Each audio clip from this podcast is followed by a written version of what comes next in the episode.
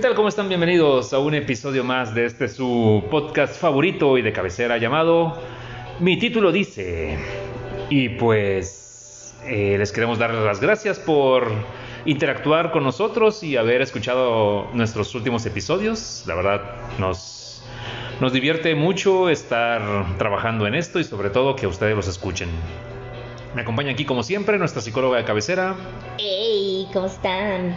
¿Cómo te encuentras? ¿Qué tal? Muy bien. Hoy es, eh, antes de, de cualquier cosa y antes de entrar al tema de lleno, la chisma, la chisma. ¿Cuál es la Este, chisma?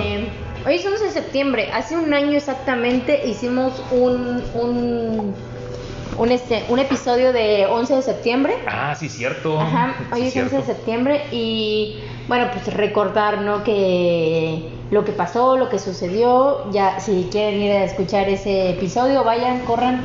El año pasado platicamos nuestras experiencias, platicamos sobre cómo nos sentimos, cómo lo vivimos, qué estábamos haciendo y cuando fuimos precisamente de viaje y fuimos a Nueva York y visitamos el, el memorial, ¿no? Vayan, escúchenlo, está bien padre. Y pues, este, aunando a eso, el tema, ¿no? El Ujú. tema es un poco similar y Sí, cuando es ese, tipo de temas históricos, sí, hay- siempre hay mucho que ver. hay mucho que hablar, ¿no? Entonces, este, pues la chisma de hoy es ese de que, Sí, de que sí. recuerden un poco qué estaban haciendo. Hace 20 Hace años. 20 porque años, sí, sí. ya pasaron 20 años.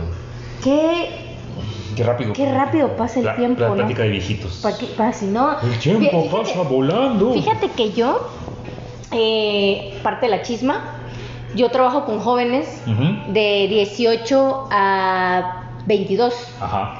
Ellos no habían nacido.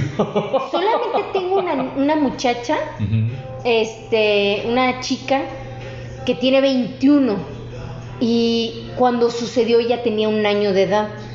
Todos los demás, Qué raro, o sea, güey. todos los demás como que... Es, es como si te- cuando Ajá, nos platicaban a nosotros del- de lo del 68. Ajá. Decía, no, pues sí, debió haber sido algo muy feo hace muchos años. Lo del Y- 2 de octubre, ¿no? Y nuestros papás, Ajá. pues sí, no, cuando lo platican, lo platican muy serio. Sí, y Pero por- a mí no me tocó. A mí no me tocó, a mí me tocó, yo sí era universi yo sí era universitaria cuando lo de Yotzinapa, ¿no? O sea que a mí me tocó el, el similar del 2 de octubre, que es para las mismas fechas, Sí. y este, pero precisamente para lo del, lo del 11 de septiembre, no saben, o sea, ellos no como que no, E- ellos, ellos no, no Mm. dimensionan porque no lo, no lo vivieron. e- ¿sí? ellos solo, solo han conocido El mundo la- como tal. La seguridad Ajá. extrema De los aviones. de los aeropuertos, pasaportes, fronteras y aviones.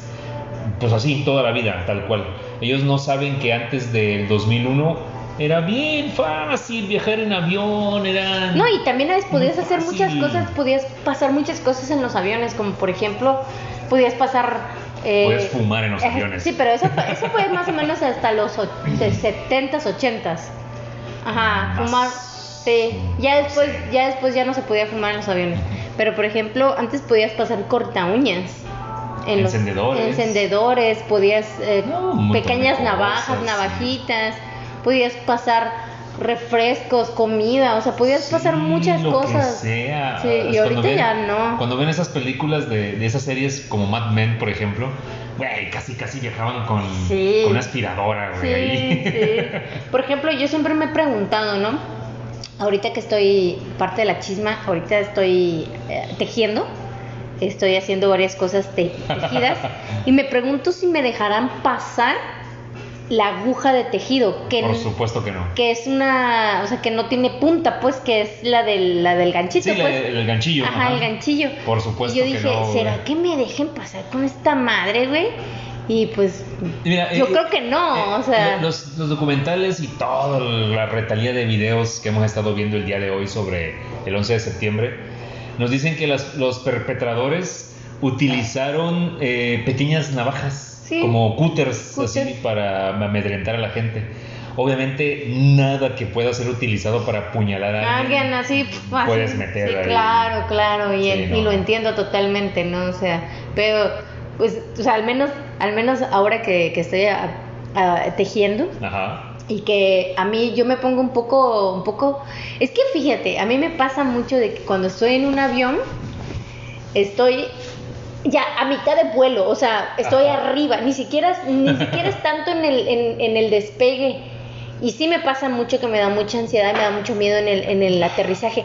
Pero de repente estoy a mitad del vuelo en el aire y estoy platicando contigo, pero mi mente se va y empieza a pensar, güey, como un tubo de quién sabe cuántas toneladas. Vuela. Vuela, ajá. O sea, empiezo a pensar de cuántos eh, este, pies tenemos debajo del, del debajo, o sea, que, que, las alas están llenas de, combustible y volteo a ver si estoy acerca de un ala y empiezo, o sea, me empieza, o sea, como que yo sé cómo funciona, o sea, yo sé cómo funciona un avión y yo sé cómo funciona la física, pues, pero eso no quita el miedo que me dan el hecho de que estoy en un cilindro a un chingo de distancia del piso, volando por el aire y que si se abre una ventana la, la ah, desproceración es claro. Sí, o sea, me empieza y aparte pinches películas, o sea, no. deja de ver películas de desastres aéreos. Sí, no, sí me pasa, me pasa un poco y este y yo me imagino, ¿no? O sea, cómo cómo, o sea, yo lo pienso y digo, ¿qué habrá pasado por la mente de esa gente que venía en esos aviones que fueron secuestrados y eso es algo así que me digo, ¿qué haría yo en esos casos? O sea, yo no sé, yo creo que agarro a esa persona, no lo manejo como puerco, así como que como puerco. Y no sé, o sea, no, no sé, o sea, yo sí pienso muchas cosas y digo, güey, estamos en un cilindro así súper alto. O sea, mi mente sí como que sí se, se pone bien crazy. Claro, claro, lo entiendo. Y, y, y sí porque... Y no se me nota, yo normal, ajá, platica, pero, pero, este, sí, claro. el que ha viajado contigo en avión lo sabe. Sí, no. Eh, es que la, verdad hemos estado, ya, estamos contaminados de tanta, de tanta este, cultura de, de películas de desastres aéreos. De hecho, hasta ya existe el género, así ese se llama, desastres ah, pues, aéreos. Como por ejemplo, así lo puedes encontrar en Netflix. Serpientes a bordo. Esa mamada, bueno. Yo, yo, yo te voy a decir otras más chidas, pero bueno, también, también cuenta. Serpientes a bordo. La, la, de Liam Neeson, por ejemplo, que eso es un gran peliculón, con un gran actor como Liam Neeson, que él salva el mundo siempre, siempre. Corriendo. Corriendo, siempre. bueno, eh, ¿vamos a comenzar? Sí. Dale, dale. Sí, sí. Ok, perfecto. Eh, el día de hoy, como estamos en fechas cercanas a, a nuestro glorioso Día de la Independencia. Eh, no, siempre, siempre platicamos en estas fechas, ya ven cómo somos bien pinche amargados y, y que no, ningún chile nos embona. Siempre estamos platicando acerca de, de pues el origen de, de estas, de estas este, fiestas patrias y sobre todo la, la importancia que la gente suele darle sí, podemos entender que detrás de todo esto hay algo que se llama historia. Ay, tú, eres muy bueno en historia. O sea. A mí me gusta, me gusta. Eres muy bueno en historia. Me gustaba leer, ahora me gusta más ver eh, muchos videos. Documentales. Documentales. Es, que el, el, mundo de hoy ya, ya, no es, ya no es lo mismo de antes. Es que el mundo cambió. El mundo cambió muy cabrón. Yo, yo cuando era niño era muy fan de ver enciclopedias. Mi papá tenía muchas enciclopedias la enciclopedia de animales, la enciclopedia británica, la, enciclopedia ah, ¿Cómo es que se llamaba la británica? La, británica. La británica. entonces, pues sí, antes tenías que ser aficionado a la lectura para echarte los sendos volúmenes pero con el paso del tiempo pues, ya van apareciendo otros medios y ahorita, eh, si bien los documentales son un gran eh, aporte para los temas. El, documental lo que hace es que no tienes, te resume un poco al punto, al grano, ¿no? O sea, te, te compila muy bien secuencialmente lo que necesitas saber. Así es, nada más lo que necesitas saber. Pero ahorita como ya hay creadores de contenido independientes en los canales de YouTube, pues te das cuenta de que hay científicos, físicos, matemáticos, historiadores, biólogos, aviadores, carpinteros, dulceros, artesanos, lo que tú quieras.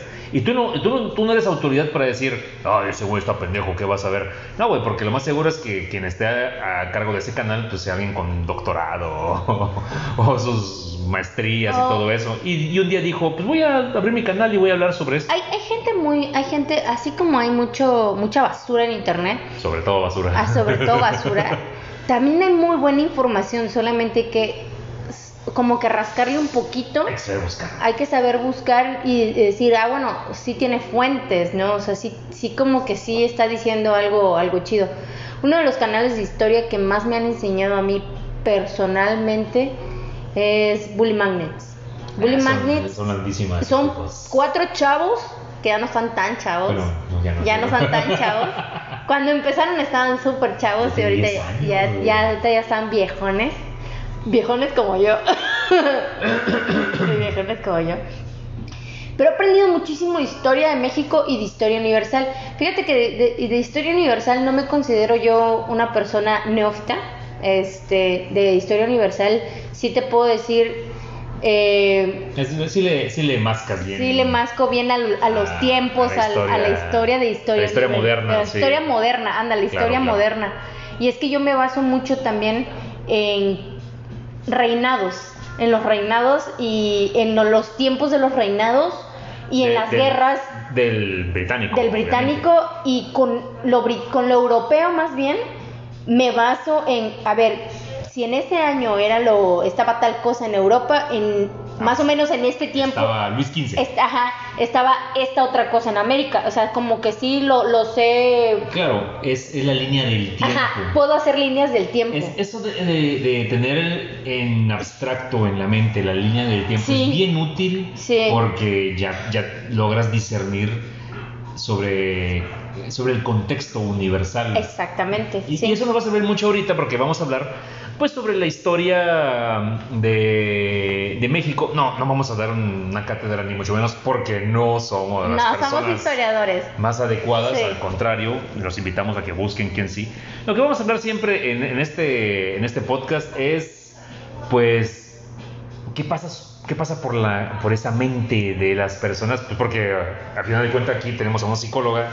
¿Qué pasa por la mente de las personas sobre los temas, pues, de los que hablamos aquí? Entonces, Bueno, bueno, Es- eh, ahorita yo voy a yo, yo voy a abocar mucho a la psicología educativa. exactamente. Yo voy a abocar mucho a la psicología educativa por el hecho de que vamos a hablar de historia y los temas, o sea, ahora sí que el tema principal va a ser historia de México, el patriotismo y la educación en historia en México, ¿sí? Que para mí es súper importante tocar este último punto. Lo que conocemos como historia. Lo que conocemos como historia y que realmente hay mu- deja mucho que desear lo que conocemos como Hay- historia Hay cosas raras por ahí. y, y que, y que le están enseñando a los niños, ¿no? Y que a, a los niños... O sea, vamos a hablar también, como decíamos a un principio, del patriotismo, ¿no? El patriotismo, todos sabemos que es el pat- patriotismo americano Sí. y, y que todo el mundo sabemos que, que en Estados Unidos así como que el patriotismo es así como muy arraigado y Pero nosotros no vendemos piñas. Pero nosotros también tenemos exactamente la misma situación, but, Pero. pero, Bueno. este, ahí viene el pero. Va- Vamos a comenzar con, con ese concepto porque, porque es el septiembre, el mes patrio, patrio. ¿Qué es, la, qué es el patria, patriotismo, ¿qué, qué, qué es todo esto? ¿Qué, qué, qué, qué- qué define las, la psicología? Bueno, no, no que define la psicología. Eh, So- sociología. en, en la sociología y en estas ciencias sociales, eh, ¿cómo usan o para qué sirve o qué chingados es el patriotismo? Bueno, primero que nada hay que entender lo que es eh, el pensamiento colectivo, ¿sí? El pensamiento colectivo, el arraigo, el arraigo hacia un país es un pensamiento colectivo. ¿sí? ¿Es Por- como sentido de pertenencia? Sentido de pertenencia, exactamente, sentido de pertenencia.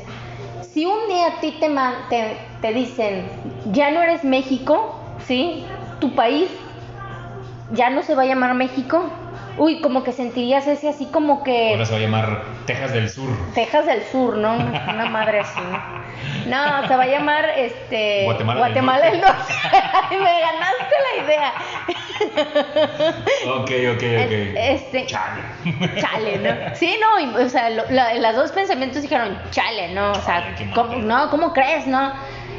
Eh, entonces, el patriotismo es algo que nos hace identificarnos como una cultura, un sentido de tiempo, un sentido de espacio, un sentido político y un sentido social.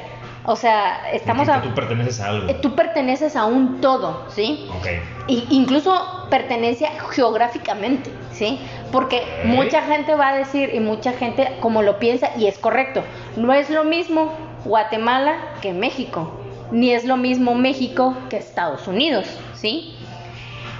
Que luego vamos a platicar, ah, yo creo que no hemos tocado, hemos tocado el tema un poquitito del tema de, de las fronteras, que ese sería un muy buen tema para más adelante. De la migración. De la migración. Uy, ese sería un tema muy, bueno. muy importante y muy, muy adecuado que va unido a este tema.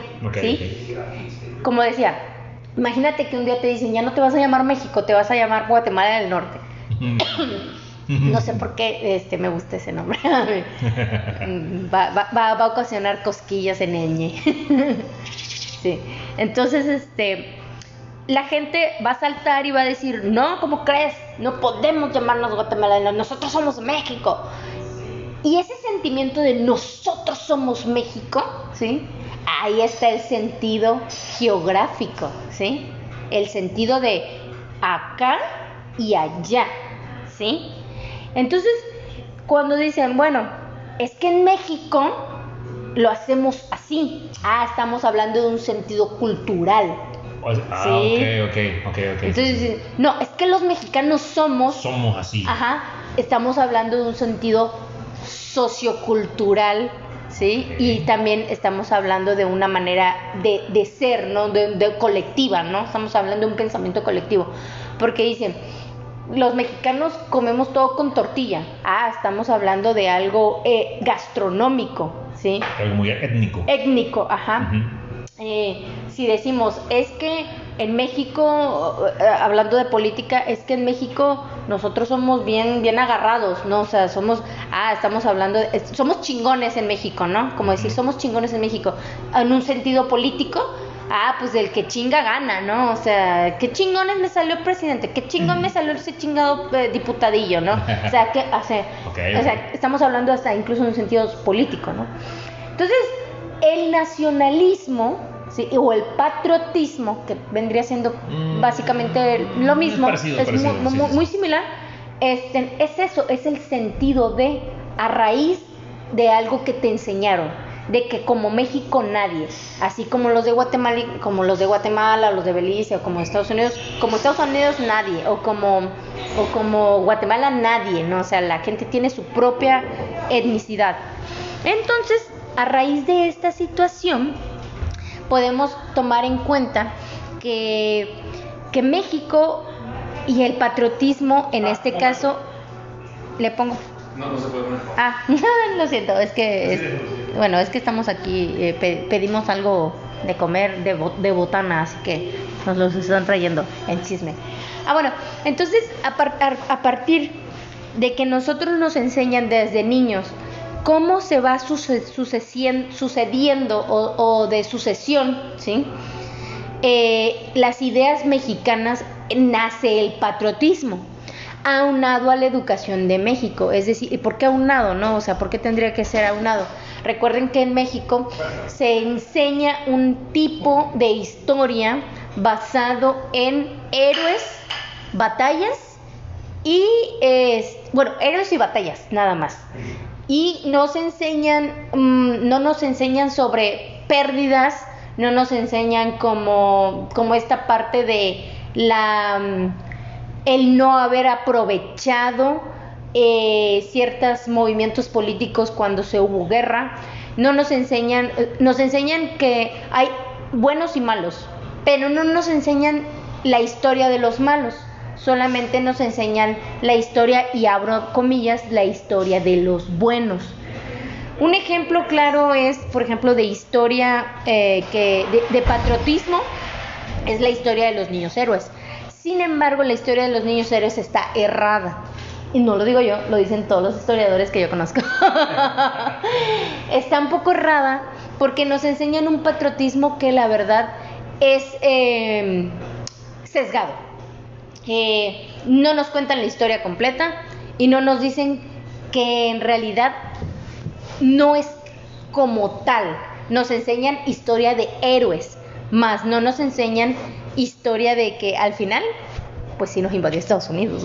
o sea, no, no, no nos los dicen. es bien difícil que nos los digan. Bueno, vamos a a, entrar en, en, esa materia, ya que nos explicaste de manera soberbia un poquito sobre los conceptos de, de patriotismo, porque sí, sí necesitamos entender ese contexto para, para saber por qué el mexicano piensa como piensa. Bueno, a lo largo de la historia, eh, que al final te cuenta la ciencia como historia, es una, es una práctica de, de reunir pistas de documentar. no, no tantas pistas, hechos. Mm, bueno, las pistas para llegar a los hechos. sí. Documentarlo y presentarlo.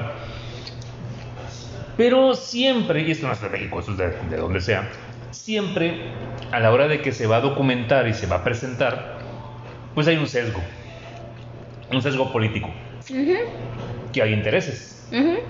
Entonces, eh, nosotros como mexicanos tenemos una como, así como el universo cinematográfico de Marvel, tenemos canon. Una línea de tiempo. Tenemos cosas que sí son canon y cosas que no son canon. Que, que, eso es lo que los historiadores dicen que sí sucedió, pero que aquí en este caso... Que hay documentación. Hay documentación de, que sucedió. De que sí sucedió, pero no es canon porque no es lo oficial, por ejemplo, en la educación de México. Claro, que en este caso Mickey Mouse sería la CEP.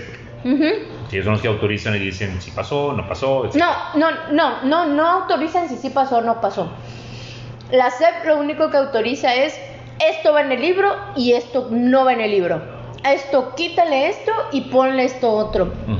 Porque es como, por ejemplo, te voy a decir una cosa, o les voy a explicar por ejemplo, el modelo educativo que nosotros tenemos es totalmente de, patriotismo, ¿sí? Pero no nos dicen cuando hay, por ejemplo, cuando se habla de, de la llegada de los españoles a México, solamente se habla de que los españoles conquistaron México y que trajeron muchas cosas buenas de la conquista, de la conquista y también se habla de, por ejemplo, de que sí trajeron enfermedades y, que pues sí, o sea, murieron indígenas, pero no nos enseñan, por ejemplo, no nos enseñan que los indígenas fueron esclavos durante mucho tiempo. No nos dijeron que a los indígenas les quitaron sus tierras, o sea, pero, pero no, no, no lo enseñan como tal. Y no dicen que los indígenas casi los exterminan, que fue un genocidio, ¿sí? Eso no lo dicen. No lo dicen con las palabras, con, o sea... esto es súper sabido, uh lo estás diciendo.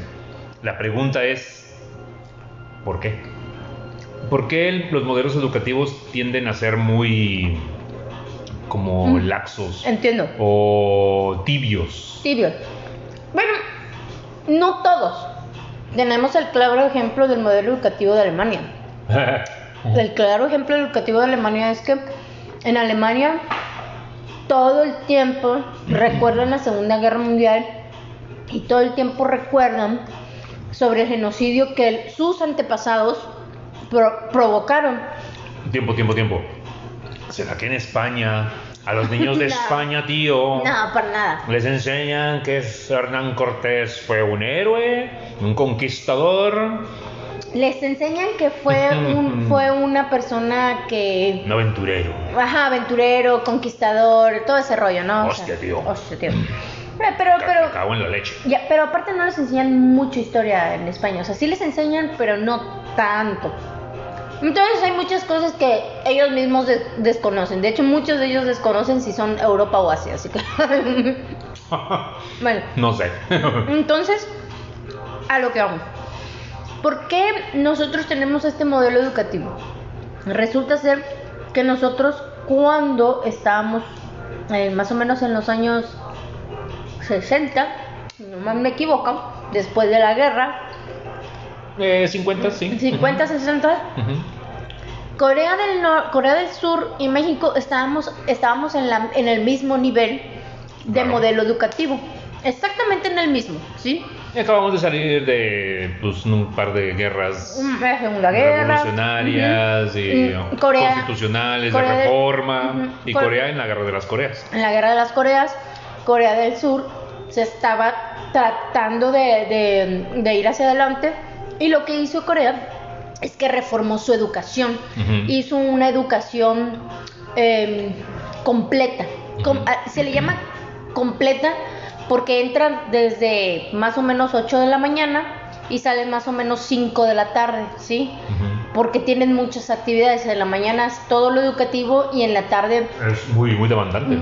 Sí, son los demandantes, pero en la tarde es como un poquito más eh, cultural y deportivo. O sea, es decir, toda la mañana, o sea, las clases normales y comen allá, hacen todas sus actividades y ya salen como a las 5, 5 de la tarde.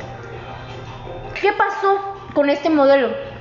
A los niños empezaron a inculcar muchas otras ah, actividades, más información y un poco más de, de- pues sí, de, de, de- de- ejercicio mental.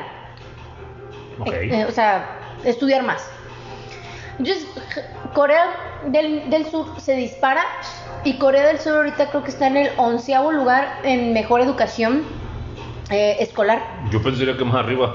Sí, creo que están como en el onceavo, sí. Y, oye, eso es muy arriba, muy, muy arriba. El primero creo que es, está entre Japón y China. Mm, mm, ellos dos. Rusia también. Rusia tiene el mismo modelo educativo de las 5 de la tarde. Estados Unidos. Alemania. Estamos hablando de, de países muy, muy desarrollados en ese aspecto. Pero México hizo una reforma donde quitó, quitó, em, digamos, información. Y ahí es donde la SEP empieza a querer decir, ¿qué nos interesa? Que la gente sepa qué, como cualquier país que tiene muchas cosas que esconder a nivel eh, Ah. poblacional, ok. ¿sí? A nivel poblacional. Ajá. Es un país que tiene muchas cosas que esconder. Por ejemplo, todos pensamos, yo no me incluyo, muchos piensan que Porfirio Díaz era una persona muy mala, ¿sí? El dictador. El dictador Porfirio Díaz. Ojo, yo no me considero que fue malo, pero tampoco considero que fue bueno. Creo que para los tiempos de antes era una persona que sí aprovechó mucho del poder, eh, hizo muchas cosas mm, negativas, pero también hizo muchas cosas positivas, ¿sí? Muchas, muchas cosas positivas para Yo, el país. yo creo que uno, uno de los grandes errores Entonces, de, de síntesis fue que de empezar a poner buenos y malos. exactamente. Y yo, yo es, en, en- es una historia es, es- está mal porque Porque no son los mismos tiempos. es que no son luchadores, güey. O sea, no son rudos ni técnicos. En realidad, en realidad son servidores públicos, ¿sí? Entonces, cuando la SEP empieza a partir, a partir entre hay buenos y hay malos, recuerden que también el país pasó por un periodo mm, donde el comunismo también quería entrar aquí en el país. ¿sí? Entonces, el socialismo también agarró fuerza de aquí en el país hubo una temporada. Y pues obviamente pues no, no prosperaron ninguna de las dos. El capitalismo para nosotros es lo, lo- lo mejor. Tenemos estructura socialista en muchas cosas, pero se adaptaron al modelo Ah, capitalista. al mundo capitalista. Como el seguro social y Ujú. sindicatos y todo eso. Bueno, entonces sucede que la SEP empieza a partir de eso, a partir de mandatos presidenciales. Mm. Para para poder eh, jalar al sector de la población, decir, No, los no, libros de historia... Eso, tiene un nombre, se llama adoctrinar. sí, no lo quería decir tal Mira. cual. Te lo voy a decir como, como persona adoctrinada. Yo en 1980 y algo, eh, mi salón o mi este año escolar, estaba en la primaria, se organizó el Día de la Revolución Mexicana o el Día de la Independencia, no me acuerdo, probablemente fue la Revolución. Se organizó eh, una puesta en escena, una obra de teatro, y todos los niños teníamos que representar Un papel. un papel. Entonces, todos nos disfrazábamos. Bueno, ¿dónde están nuestras mamás, güey? Eran nuestras mamás ahí. Vistiendo a su hijo de ratón vaquero, güey, que bailara el bailable. Pero en este caso era una, una obra de teatro de la revolución. Ya me acordé porque la revolución. Todos Porque, hicimos eso. ya. porque eh, yo fui Emiliano Zapata. un amigo fue. Sí queda, fíjate. Sí, ya, ya le voy a mostrar las fotos, están bien chidas. Y un amigo fue Porfirio Díaz. Sí, y ahí, ahí te va. No mames. E- Era la típica obra de teatro donde estás tú parado así. Y ahí nomás estás paradito. Y el, y el que narra dice: Entonces Emiliano Zapata este, fue el caudillo del sur. Y sus palabras fueron. Y acá caminaba yo y agarraba el micrófono: eh, Tierra y libertad. Ándale. Y en el norte estaba Pancho Villa, el centauro del norte, que ex- expulsó a los estadounidenses y cosas así. Y él dijo, y ya el que, la, el que tocaba hacer de Pancho Villa decía lo suyo, que no, no sé qué decía Pancho Villa. Pero cuando le tocaba a Porfirio Díaz, él no dijo nada. Fue que, que- que tocó la parte de, de la expulsión, de la victoria de la Revolución Mexicana. Y la Revolución Mexicana terminó tal año con la expulsión de Porfirio Díaz. Cuando, Exiliando a Porfirio Díaz. Exiliando a Porfirio Díaz, que partió del puerto Veracruz. Hacia en, en el barco, que el barco tiene un nombre que no logro recordar ahorita cómo chingado se llama el barco en el que se fue. Que, que- y es tan importante que en ese entonces nos lo dijeron y nos lo aprendimos. Y mi amigo se consiguió un barco Un barquito así. así, así como, como con tirantes, como, el del baile del caballito. Ajá. Y se lo puso y, Y se, y fue y hizo Dios así. Adiós, mexicanos, y se fue. Ay, y pobrecita. ya ahí acabó todo y todo. ¡Bravo! eh! Dime si o no es adoctrinamiento. Claro. O es una clase de historia para niños. Mm, En realidad, mm, digamos que sí es una clase de historia para niños, súper resumida, súper compilada, así como que sin, sin entender más que nada el conte- contexto, please, ¿no? Sería contexto, please, ¿no? Güey, contexto. Este, obviamente, yo, te voy a, yo, yo les voy a platicar sobre mi experiencia que yo tuve, ¿sí? Una, una experiencia personal. Yo durante toda mi vida, yo realmente creí, creí, y, y se los digo, creí con toda mi alma, ¿sí? Que los niños héroes realmente eran héroes, así como que Como Iron Man. Sí, güey, así yo pensaba, no sé, yo pensaba que, no mames, güey, los niños héroes salvaron a nuestro país. Oigan lo que les estoy diciendo, salvaron a nuestro país, salvaron a nuestro país. O sea, na- nunca nadie me dijo eso, que salvaron el país. Solamente dijeron, Mm. defendieron nuestra tierra hasta morir. Pero si a ti de niño te, te dicen primero, los niños héroes. Héroes, héroes, Héroes, héroes, héroes, ajá. Niños, Niños, niños, niños, niños, héroes. héroes. A ti lo que se te viene a la mente es este, este ¿cómo se llama? Superboy, Astro Boy. Astro Boy, mamá, Así, así. Ay, la madre, pinches- niños bueno. tan cabrones, ¿eh? Durante toda mi vida, yo pensaba que puta, los niños héroes hicieron algo chingón por nuestro país, chingoncísimo, güey, no mames, güey.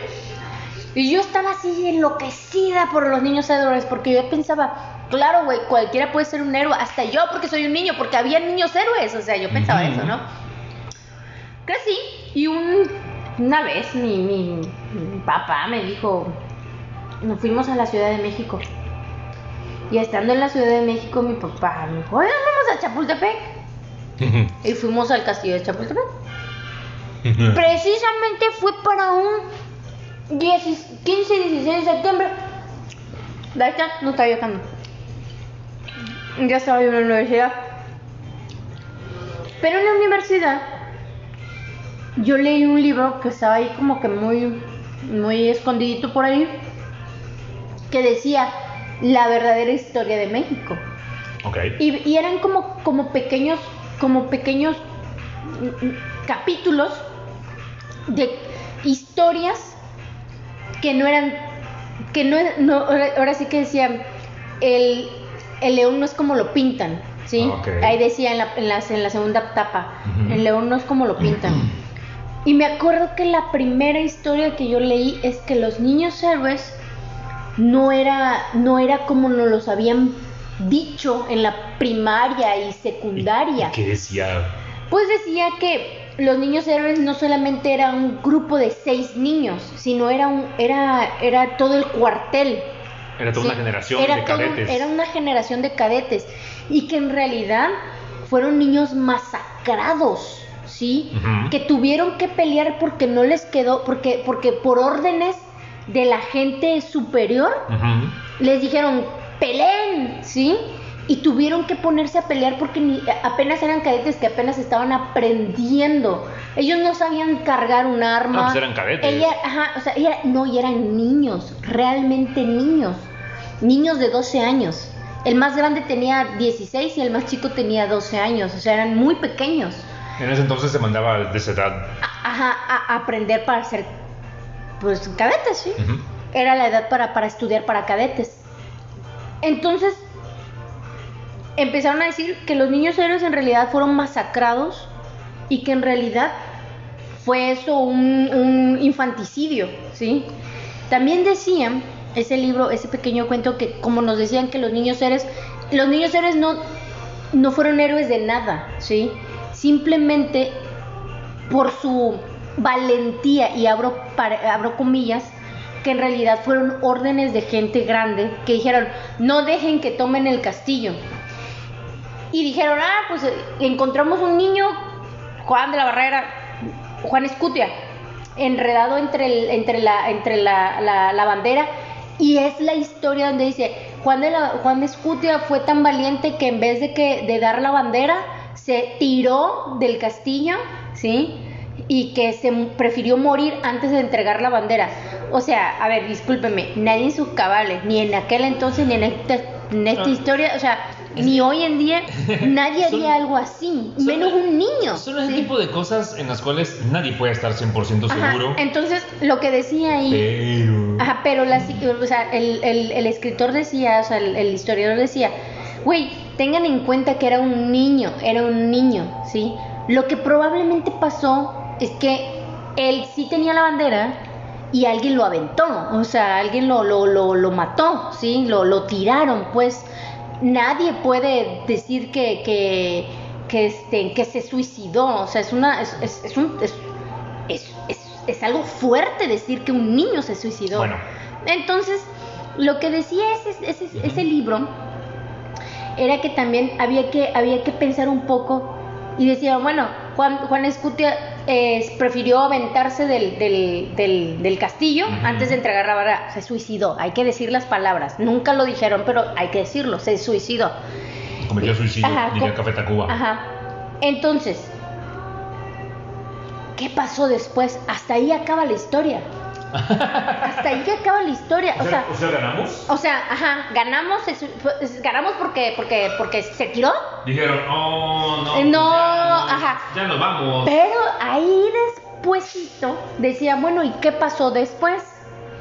Bueno, pues Estados Unidos llegó con más gente y izaron la bandera en el Zócalo, eh, tomaron el castillo de Chapultepec, izaron la bandera en el Zócalo de Estados Unidos, sí, izaron la bandera de Estados Unidos Ah, no. en el Zócalo y pues este nos las pelamos un tiempo hasta que decidieron esos cabrones irse y que ya hicimos más grande el pedo, o sea, pero en realidad nadie me dijo eso, a mí nadie me dijo eso, nadie me dijo eso hasta que yo lo leí y yo dije, a ver, güey. Me puse a investigar y todo ese rollo. Y dije, ah, no manches, me vieron la cara estúpida. O sea, me vieron la cara estúpida todo este tiempo. Y ya cuando fui al castillo de Chapultepec, Yo estaba viendo las tinturas, estaba viendo todo, estaba... está- Mira, la verdad está muy bonito. eh, eh, hay- claro, el museo está chingón. Está muy chingón el museo, es un museo que lo cambian dependiendo de la temporada, cambian, cambian todo, pero sí. Y ahí está la placa, y yo lo vi y dije, Cu- Cuando vas Uy. subiendo, ahí está la placa que dice, aquí cayó. ah, Juárez Cúter, aquí se encontró el cuerpo de Juan, la. Bueno, la cuestión es que cuando yo lo vi, dije, a mí misma, mí misma, ¿Mí misma. Aquí se hizo la suicidación un niño. Por, alguien- por alguien más grande que él, ¿sí? Sí, y, y, y qué feo, güey, qué feo que se... Que en vez de, de, de, de Que, tratar... que estemos glorificando eso.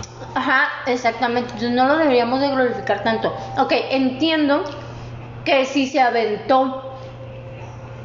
¿sí? Yo, yo, yo me meto a la, a la mente del niño, ¿no? O sea, de- yo me meto a la mente del niño y digo, si en ese entonces, cuando a mí me decían 12 años, me, dije, me, me hubieran dicho, no sueltes este lápiz porque si, se suelta este si sueltas este lápiz se acaba el mundo. O sea, imagínate Te lo compras. Sí, no, el temor, eh, eh, el miedo, el miedo de que se va a acabar el mundo, el miedo, o sea, no, claro, no sueltas el lápiz y dices, primero muerto antes de que me suelte el lápiz, ¿no? Claro, claro. Sí, porque eres un niño, eres, Eres un niño. crédulo. Sí, no, no, no sabes en realidad. Y te saben vender Sí, claro. y adoctrinar. Entonces, fácil. entonces, si es que se, se suicidó, si no se suicidó, puta, Lo mataron. Lo mataron, Y ajá, y, y ya. Pero en realidad nada más nombran a los seis niños héroes cuando en realidad son... Bueno, un montón. Un pero, montón. pero ve, tú niño, niña, estudiante, estudianta, con tu libro de texto, tu maestra te dice, Juan Escutias se tiró de la parte más alta del castillo envuelto en la bandera para que no la capturaran y bla, bla, bla, bla", toda la historia. ¿Qué te están queriendo decir? Claro. Antes tu patria que tu vida. Ok, bueno, eso suena muy amplio, Ajá. por decirlo así. Desmenúzalo, ve más al fondo. En ese entonces, la República Bananera de México, ¿qué le quería decir a sus jóvenes, a su juventud, a su niñez? Que sean sumisos y obedientes Sí. ante el gobierno. Sí. O sea, porque obviamente el gobierno, el gobernador, tiene una bandera, tiene en su oficina una bandera, él es el representante del gobierno de la, de la patria, él está Así es. este autorizado por el presidente y, Ojo. y todo eso. No estamos diciendo que tener patriotismo es malo. No, no, no. no. Yo digo lo- lo- la, la mente maquiavélica que ur- urdió este plan para decirle, vamos a venderle a las futuras generaciones el cuento patriótico de que este niño se aventó en su bandera por tales razones. Claro. ¿Para qué? ¿Por qué? ¿Qué querían sembrar para el futuro? Que lo querían sembrar esta sumisión esta idea de, de sí, sí, la- lo que diga, lo que digan, Lo que diga el presidente. lo que digan la gente de arriba, pues, o sea, ¿Y funcionó? sí durante mucho tiempo. De hecho, sigue funcionando. Sigue funcionando. De, de hoy en día, hoy en día no voy a mencionar exactamente, pero sí se cree esta parte donde se habla de los cuatro transformadores de México. Sí, y se tiene el estandarte, por ejemplo, de Benito Juárez, se tiene el estandarte de, de otros eh, ahí, de, De, Car- de otras personas. de De Cárdenas, Lázaro Cárdenas, de Madero. de Madero. Y honestamente, o sea, si sabían que Benito Juárez quería vender varios estados de- del país, o sea, no lo logró el hijo de la chingada, pero casi lo hace, o sea, lo quería vender. Va- Vamos a entrar en el siguiente personaje histórico que es Benito Juárez. Que Benito Juárez creo que es el. No sé si le gana a Miguel Hidalgo. No, en, en no le cuanto, gana. En cuanto a nombres en poblados, ciudades, delegaciones, sí, colonias, calles, todo. Yo, yo creo que mm, le gana a Benito Juárez, ¿no? Sí. Pues Benito Juárez es el más mencionado en México. A la puta, es que hay por... O sea, no, no, Pueblos, no hay pueblo, hay pueblo no hay que se de. Juárez. Y no hay calle que se llame Benito Juárez, de Juárez. O, o colonia que se llama Juárez. O Juárez, exactamente. Aquí, bueno, en todos lados, en todos lados. ¿Por qué? ¿Qué, qué, qué hizo? O sea, ¿qué pasó con este señor? ¿En qué momento nos lo ensartaron, güey, para que lo, la- le demos una una reverencia y caravana digna de faraón egipcio, güey? Que si no, no, no te rodillas te cortan la cabeza, güey. ¿Qué pedo, güey? Sucedió, sucede que Benito Juárez se, se tiene. Ahora sí que ¿Cuál- se es leyenda? se romantiza el hecho de que ¿De qué se indígena? indígena, de que era pobre. Pues no era tan pobre, o sea, digo, a comparación de otras personas, pues sí, eso, dicen que no, no, no era así. no era tan pobre, o A lo sea, mejor en algún momento de su vida sí lo fue, pero. tenía muchas bueno, tierras. Es, es que ve, su- sucede como, como con la historia de, de- de Jesucristo, güey. Fue niño y adulto. ¿Y en medio qué pasó? O sea, que no fue adolescente. no se sabe. No, nada. Bueno, aquí, aquí también. La historia de Benito Juárez en, en la primaria comienza. Benito Juárez era un pastor. y- y De ovejas. bueno, de ovejas. Ah, ok. No, puta, qué interesante, qué, qué útil, güey, que me digan. Gracias. Que era pastor de oveja. Ujú. Ok, bueno, era pastor de ovejas. ¿Y qué sigue? Yo era presidente. Estudió, eh, no, Bueno, lo que yo me, medio me acuerdo. Tampoco te dicen así la gran cosa. no, eh, es- sí te dicen que, por ejemplo, que se fue a estudiar de joven, estudió Yo no me acuerdo de eso. creo que estudió para abogado. Y la cuestión es de que de repente ya era presidente. O sea, de repente ya era presidente.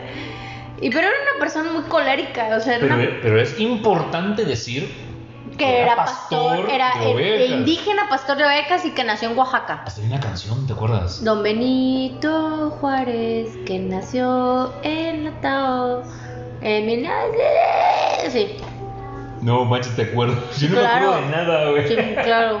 Pues O sea, adoctrinada. Me, me adoctrinaron bien en la escuela, pues. Don Benito Juárez, ah, Bueno, pastor pero, de Galatao. no, pero yo conozco gente que es de Galatao y dicen que allá no lo quieren, güey. No, no lo quieren. No es lo- un hecho, no lo quieren. Ahora imagínate, si en su pueblo no lo quieren, ¿por qué ADC? ADC, ¿por qué? ¿Qué es, qué es lo que la, la historia moderna nos dice acerca de este señor? Bueno, que en realidad, aunque él era indígena, era muy culero con los indígenas. o sea que, no, pero, pero una cosa así. Era colérico, que era así, bien. es- Sí, tenía Bueno, un carácter que era de horrible. Oaxaca, güey. Bueno, es que Disculpen si nos escuchan de Oaxaca, pero yo la vez que fui a Oaxaca me trataron súper bien. Ay, no. Bien chingón. Qué Lindas. maravilla de personas, güey. Pero cuando el oaxaqueño se emputa, güey. Ah, la verga, quítate, güey. Yo sigo Ni, que- el- ni el chapaneco, güey. Ya sé que, No, ay, no, mames. no, No, mejor no. no, no. no. Mm, No, y decían que eh, medía, ¿qué? ¿1.40? ¿1.20? Era muy chiquito, Era muy- sí, 1.40. unos 40 y algo. 1.40 y tantos, ¿no? Que era muy pequeñito, pero era una persona muy, muy, muy, así, muy colérica, muy, se enojaba Claro. mucho, pero que era, No, tampoco tiene. no tiene La relevancia, pues. relevancia, pero, pero, por ejemplo, que él tuvo muchas hijas y que todas sus hijas, o sea, para, para no, como él sí tenía rasgos indígenas muy marcados, a ellas las vestía totalmente como españolas para no, para que no, o sea, como que a él le daba mucha vergüenza que sus hijas pudieran verse como indígenas. Entonces, era sumamente, pues, Eh, eso. eso. Eh, pues sí, era pues, hasta cierto punto xenofóbico, sí, o sea, con, con los indígenas, sí. Y decían que no, no, no. Mira, No les... independientemente de, de- de lo que era, lo que nos vendieron y nos siguen vendiendo es algo completamente diferente, no, no, no. diferente, ajeno y puta, eh, contrario, güey. Contrario a lo que la historia dice que sí fue. ¿Qué pasó? Ujú. Bueno, en- y al final de cuentas hay que ponernos así como que... Yo, yo, yo conozco mucha gente que no, no conoce mucho de historia. Es, Y es algo normal, y es algo normal y no está mal. Mm, No, no, no. Porque, porque de alguna manera dices, bueno, pues a mí me enseñaron historia en la escuela, o sea, ¿por qué tendré yo que aprender si se supone que la escuela me lo enseñó? Tendría que saber más. Ajá, si, si la escuela me enseñó lo que tenía yo que aprender. Ajá. Y es totalmente válido. Pero de repente cuando dices, oye, como que esto no concuerda con lo que me dijeron en la escuela y con lo que estoy viendo, aquí hay algo como que hay un error en la Matrix, ¿no, güey? O sea, y de repente te tomas la pastilla, ¿cuál era la, La roja. la roja? Y, y te, da- te empiezas a dar cuenta de, de- de cosas que no deberían de ser, ¿no? O sea, cosas que no deberían de decir. Y, y- y mi eterno preguntar es, ¿qué pasa con la gente que estudia la licenciatura en historia, ¿sí? En Y- México. Y empieza a descubrir todo. No, no, déjate de descubrir. ¿Qué pasa con la gente que estudia la licenciatura de historia que tiene hijos que van a la primaria? Uh. O sea, yo nunca he tenido la oportunidad de preguntarle a alguien que estudie o que haya estudiado historia la- yo, yo creo que no, y yo creo que ha de ser no, no- no puede confundir a su hijo. y lo deja. Sí. Y ya después cuando sea más grande lo desmiente, güey. Pero qué difícil porque es desaprender.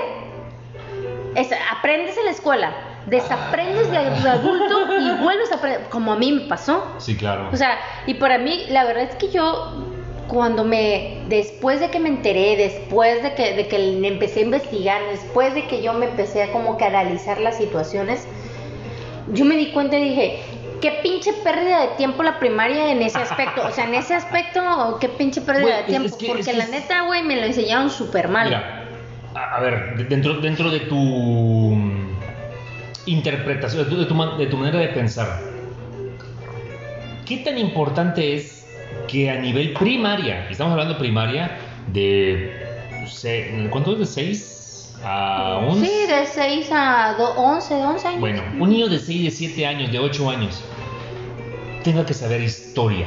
Es si que, es así, es que no les enseñan, no les enseñan tal cual desde los seis. Te vienen enseñando como desde cuarto de primaria. ok. Eh, no sé si ahorita ya enseñan en, en ¿Y es, tercero. es útil? ¿Es necesario? ¿Tú, tú cómo lo ves? Sí, creo que es cuando se deben de empezar a hacer los primeros pasos a la historia.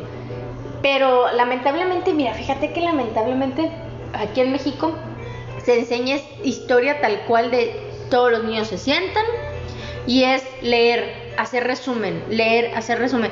¿Cuántas y cuántas veces no nos, cuántas y cuántas veces no, no, no nos, no nos este, mandaron a nosotros Estaba bien dictado. no, de comprar la chingada, este... ¡Uh, no mames! Las planillas, las no, biografías. Las biografías. Y, No que, mames. y que tú, tu pendejo, güey, agarrabas la pinche biografía y la pegabas.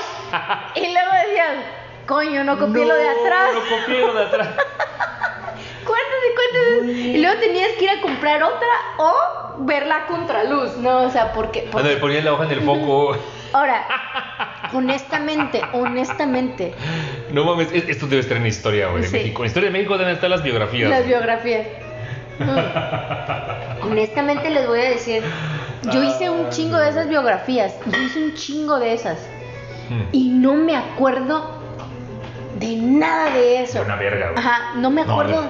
Levante la mano que nos está escuchando. Digo, yo sé, yo, yo conozco una persona que nos está escuchando. Que seguramente que sí. seguramente eh, eh, eh, es- está dirigido a ella.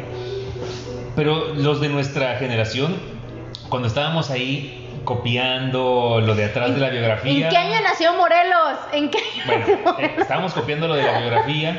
Y ya, ya que terminamos de copiar, ya le estábamos pegando así con nuestro lápiz resistor ese. Ajá.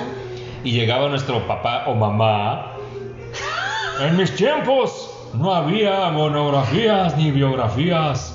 Teníamos que dibujarlo nosotros. Ay, ¿a poco no? A mí me- mi papá me decía eso todo el tiempo. Yo lo tenía que dibujar antes. Pues ¿Quién? qué bien por ti, ¿no? Pues, pues, qué chafa, pues qué, qué jodido era Cerro Azul en ese entonces. Capaz si no había. No, sí, siempre mi papá me decía, no, en mis tiempos yo tenía que dibujar la cara de Lázaro Cárdenas. Ay, así". qué horror, ay, qué horror. Entonces la persona que nos, nos está escuchando y de seguro ya se identificó me va a decir, sí, sí, es cierto, yo también. Yo también la dibujé. La, dibujé. La dibujaba. Saludos. No, o sea, yo, yo no me acuerdo, por ejemplo, yo, yo hice un montón de esas, de esas monografías Ujú. Y no me acuerdo. La, monografía es la, la, la plantilla, la plani- planilla que decíamos. ajá, sí, la planilla. cosas. No, pero la chiquitita. La biografía. Pues yo la conocí como biografía, pero Biografía. capaz en, monografía también aplica, sí, cierto. Bueno, la chiquitita. ¿Qué hice de Miguel, de Miguel Hidalgo? ¿Qué hice de mucha gente? Hice de, de. Morelos, hice, hice muchas. Bueno, bueno. Pero hoy en día yo no me acuerdo, yo no me acuerdo de lo que escribía, o sea, porque nada más, o sea, Oye, y si nos estás escuchando alguien millennial, ¿sabrá de qué estamos hablando? ¿quién sabe? Búscalo. Oh, ok, ok. Ah, Búscalo. Rápido. En nuestros tiempos, tu maestro te decía, compren la monografía de Miguel Hidalgo para que aprendas su pinche historia, güey. Y, al- y eh, la tienes que traer mañana pegado en tu libreta y en tu libreta tiene que estar escrita la monografía. Sí, la tenías que transcribir nada más.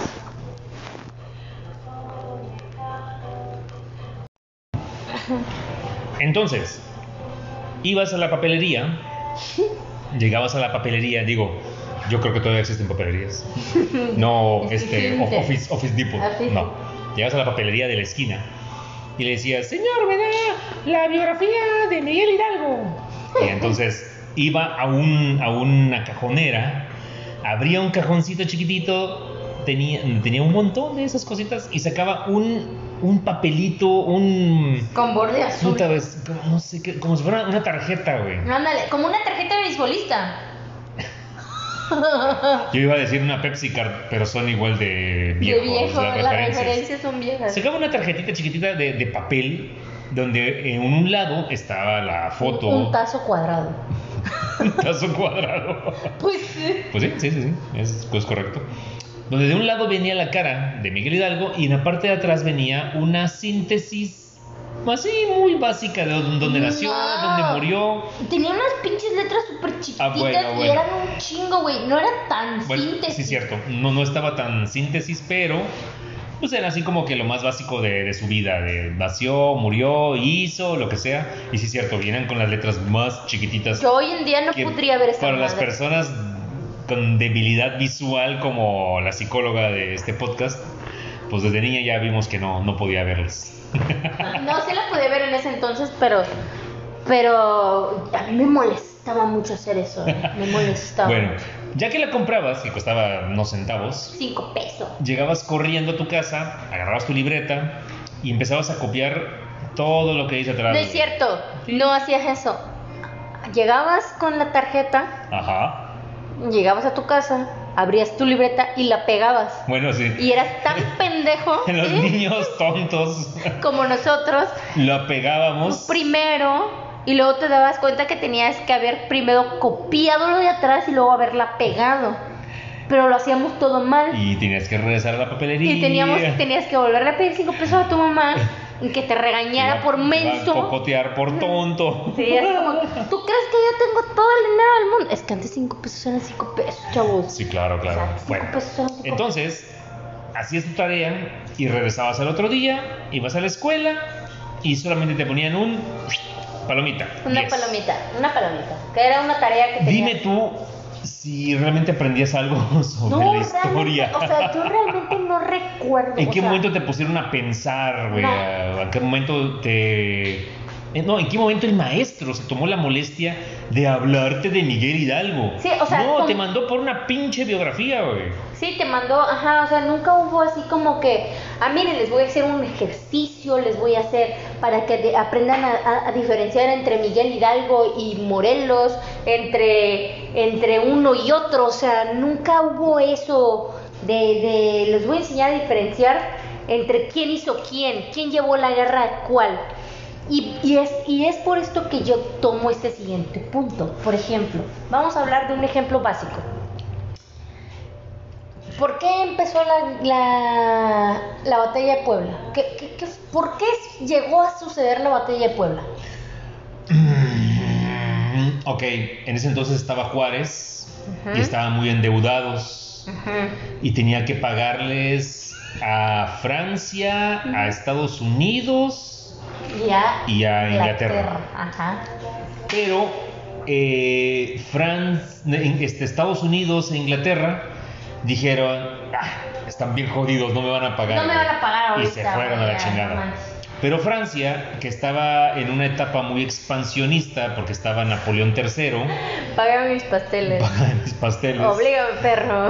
dijo, ah, no vas a Ay, pagar. No, Pues, no, no. Francia de alguna manera se esperó y dijo: estos ching, estos pendejos se van a ir sin cobrar. Ah, no, porque si no tendríamos que repartirnos el botín entre los tres. Ah, bueno, eso es cierto. ¿Sí? Dijo, bueno, ellos ya se fueron, ya dijo Ya. Francia, bueno, Ya me chingue. vas a pagar, a ver cómo chingado le haces. Mm. Y, y- y- y esta deuda era porque México acababa de salir de, de un chingo de guerras después de la revolución, fueron las guerras de reforma, etc. Y pues pidió, pidió prestado. Entonces, Francia dijo, no me pagas, pues me gusta tu país, Me me, gusta, tu, chingón, tu territorio, voy a mandar unas tropas, güey. Y mandó la señora, el señor ejército, güey. Ajá. Bueno, pr- primero no mandó tanto ejército. Eh, eh, primero. Eh, eh, era grande, era sí, grande. era grande, pero era así como que el ejército. La, Imagínate. la- la avanzada. Era la, imagínate, era la avanzada nada más, güey, ¿sí? Entonces, fue cuando se metieron por acá por Tabasco y que Gregorio Méndez sí los sacó, sí pudo, Oh, pudo sacarlos. Eh, la- la- en- entraron, llegaron realmente a, a Veracruz, pero no fue el lo- los únicos. Como pues, muchos puertos. entraron por, por entraron Campeche, Campeche, por, entraron por por Tabasco, y eso. Y aquí hay una batalla que se conmemora el 27 de febrero, de- es así como una fecha muy relevante, en la cual el coronel Gregorio Méndez Magaña expulsó a los franceses. Él sí pudo. El, sí, pero es, es una batalla muy, Muy chiquita. muy, muy- muy local, que nada más se celebra aquí en Tabasco. Sí, que es la expulsión de los franceses. Pero Eso es- pasó, el eso fue en febrero. El 27 de febrero. Ajá. Y todavía era parte de la avanzada. Al mismo tiempo, se metieron por Veracruz, ¿sí? Y ya iban para... Iban para Puebla, Para para, la la Ciudad de México. Y el 5 de mayo, imagínense, 5 de mayo. si, si acá entraron en febrero, y entonces en Veracruz, ¿cuántos meses pasaron para que pudieran llegar solamente a. Puebla? Solamente a Puebla. Se hace la batalla del Puebla en 5 de mayo, allá en el, en, en- en tu, en, el ranchote ese, ¿no? En Puebla. En Puebla, ¿no? En el ranchote ese que tiene un nombre, el, el ¿Los pastizal. fuertes? El pastizal ese. ¿Tiene nombre? Sí, tiene nombre el pastizal ese. Bueno, es que yo le digo pastizal, pero... No, no, no sé. Yo sé que fue en Puebla nada más. No, no, es que no fue tal cual en Puebla, fue en un pastizal. Ah, no o sea, es como en unos ranchos, pues, o sea, así como Ok, que... ok, ok, sí. Bueno, se hace la batalla del Puebla y se unen todos los indígenas, se unen... Los de Zacapuaxtla. Sí, toda la gente. El batallón de San Patricio. Hasta el batallón de San Patricio ya andaba ahí diciendo, no, güey, que no se metan los pinches franceses, pinches franceses son culeros. Y les ganan la batalla de Puebla. Y hasta ahí, 5 de mayo, ti- Fiesta, internacional, Día festivo, Día puente. festivo, puente. Eh, eh, eh, batalla de Puebla, batalla de Puebla, batalla de Puebla. Ajá. recreación de la Sí. batalla. Sí, claro, chingón. Ganamos una batalla. Ok. Poca madre. Una batalla. Una batalla al mejor ejército del mundo. Al mejor, no, al más grande y Ajá. poderoso Sí, ejército. Napoleón III. Napoleón. Ah, bueno, ¿qué Ajá. pasó después? Napoleón dijo, híjole, creo que mandé poquita gente. No, ya manden al resto. ¿Y qué pasó? Nos hicieron cagada. Nos invadieron. Nos invadieron. Y muchos años. En muchos años. Muchos años. Ustedes ven, vean la arquitectura. No, no importa dónde estén y nos estén Bueno, escuchando. Bueno, Maximiliano. excepto si son del norte. Hay Maximiliano. arquitectura francesa por todos lados. Maximiliano. Ah, bueno, bueno. ¿De dónde era, tío? Entonces, ojo ahí, nos enseñan a celebrar un- una batalla, más no, Pinchurrienta, güey. más no ganamos la guerra. A mí nadie me había dicho, y así como que, ah, sí, Eso la aprendimos hace batalla- poco, güey. Y así como que, ah, sí, la batalla de Puebla, chingón. Y hasta que un francés a mí me dijo, pero sí sabes que perdieron la guerra, ¿verdad? Y yo, con cara estúpida, dije, claro, claro que sé que la Siempre lo perdimos. supe. Siempre lo Aquí se supe. enseña eso todo el tiempo. Y yo así como que, claro, siempre lo supe. Espérame. Bueno, El que Google de mi celular me está hablando. O sea, Con permiso. Con permiso. O sea, claro, o sea, Bueno. yo me sentí mal. Tonto. tonta, sí, tonta. Bueno. ve- ves que rato te pregunté ¿qué- ¿cuál es el objetivo de enseñar que un niño se suicidó con una bandera a las Claro. futuras generaciones? Su misión. Bueno, por, ¿cuál es el objetivo de enseñar y festejar una batalla pírrica, chiquita? Sí, una batalla que sí, sí, o sea, es que según el mexicano, según los, según México, sí es algo que, con que, que sentó un precedente, ¿no? Pero ¿por Según- qué? Bueno, no, a lo que voy es a lo psicológicamente hablando, las personas que decidieron poner en la SEP esta festividad como algo gigantesco Porque cuando realmente estratégicamente militar no lo fue. Porque, ¿Por qué? porque nunca, en realidad, si nosotros lo pensamos, nunca hemos ganado, nunca hemos ganado una guerra. No, pues no. Nunca No, hemos ganado no. una guerra, nunca hemos tenido una victoria como tal. Entonces, lo poco que tenemos para vi- victoriarnos, Hay que celebrarlo como... hay que celebrarlos como si fueran las ganancias de las guerras. Aunque yo les voy a decir una cosa, hay cosas que sí deberíamos de victoriarnos, que sería la revolución. ¿Sí? Bueno, pues eso fue interno. Eso fue, sí, pero eso es algo que sí deberíamos de victoriarnos. Ah, no, sí, de, de hecho hay un día festivo. Hay un día festivo. ¿sí? Mira, yo, yo creo que es- eso, eso del- de la batalla de Puebla es el claro ejemplo de la mentalidad del mexicano que comienza con, es algo muy vulgar, pero se llama melá pero celá. Ajá. Me la pelaron. Melá pero celá. No, Pero- es me la metió pero se la embarré. Así.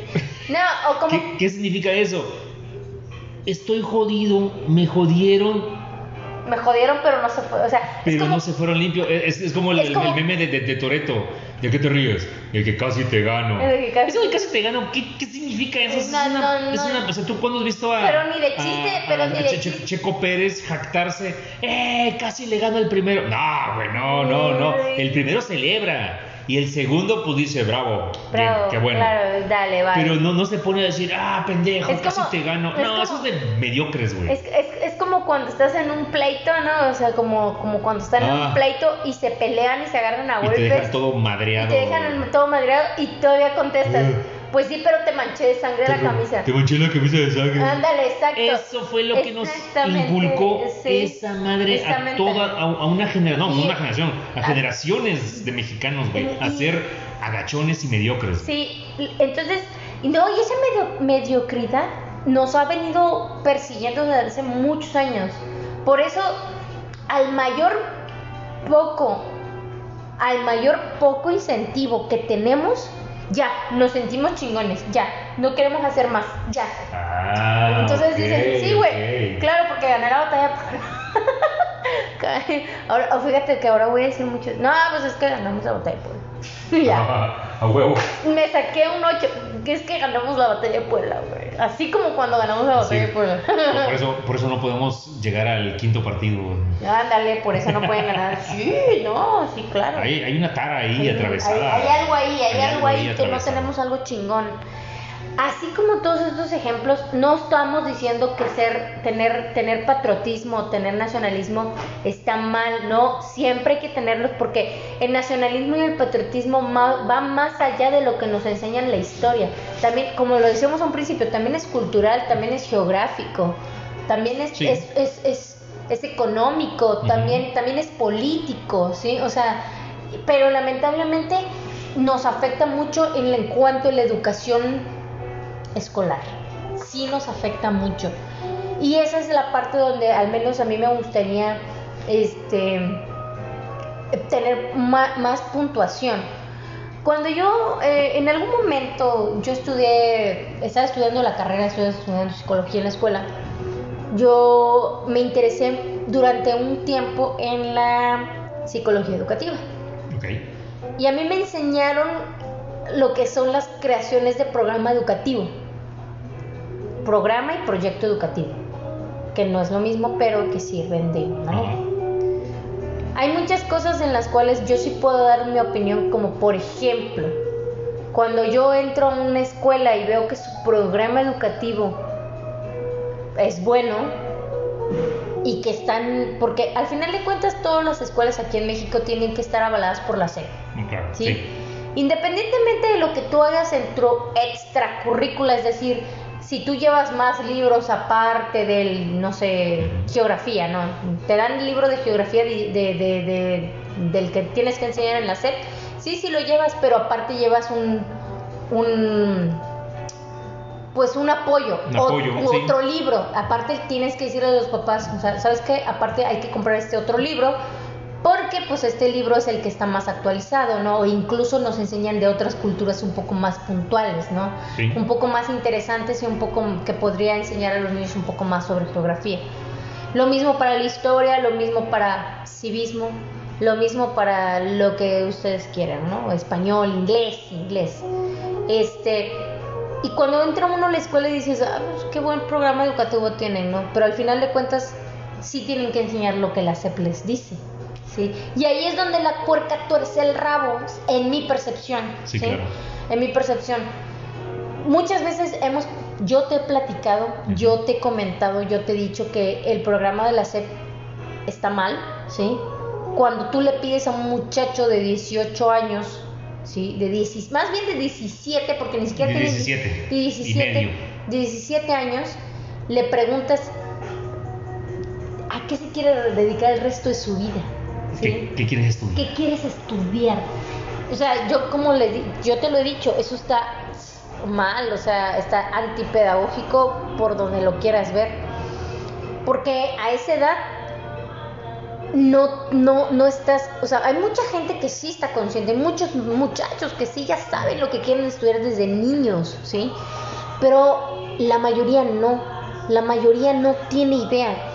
Y estudia lo que le dicen, o estudia lo primero, o, o dicen, Lo, lo que hay, güey. o estudian lo que hay, o estudian según a sus, a sus eh, pensamiento corto de decir, es que yo no quiero estudiar nada con, con, con, con con ma- matemáticas. matemáticas y quieren ser músicos.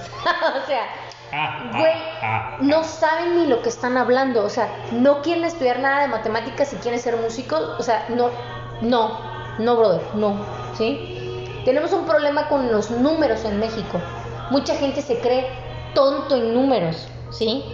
Mucha Sí. gente, mucha gente se cree inepto en números. Y yo fui una de esas. Yo fui una, una niña que yo me creía tonta en números. Pero tuve la fortuna de trabajar a un, a un, a un centro de educación. Donde nos dedicábamos a enseñar matemáticas. ¿Y qué creen? Descubrí que los números sí eran para mí. Pero yo siendo adulto, ¿sí? Yo siendo adulto descubrí que los números sí eran para mí, que podía hacer operaciones matemáticas rápidas, sumas, restas, multiplicaciones, divisiones, este, así súper rápido, pero yo lo aprendí porque tuve la oportunidad y aprendí mucho sobre ese método y hoy en día yo digo, ok, si ustedes no tienen el varo para mandar a su hijo a una escuela privada para estudiar chingón, no se preocupen, hay otras alternativas más económicas. Ustedes sigan llevando a sus hijos a la escuela pública, pero lo pueden inscribir a Cumón, Por ejemplo. por ejemplo, O a la asesoría. o al asesor, que prefieran. o, o mándenlo a una, a, a una asesoría, mándenlo con una maestra en las tardecitas a hacer, a hacer ej- ejercicios exclusivos de matemáticas. Y se van a dar cuenta que los números es un lenguaje. Así como aprendes a decir mamá, papá, es exactamente lo mismo. Y en la historia es similar. Nos enseñan lo que quieren, más no lo que es. Entonces, Pe- Pero ya, ya caímos en cuenta en que nos enseñan lo que quieren por una razón por una específica. razón en específica que es muy política. Exactamente, exactamente. Que, que todo responde a intereses O intereses de, políticos. de comportamiento, de manejo de comportamiento Sí. de las personas. Totalmente.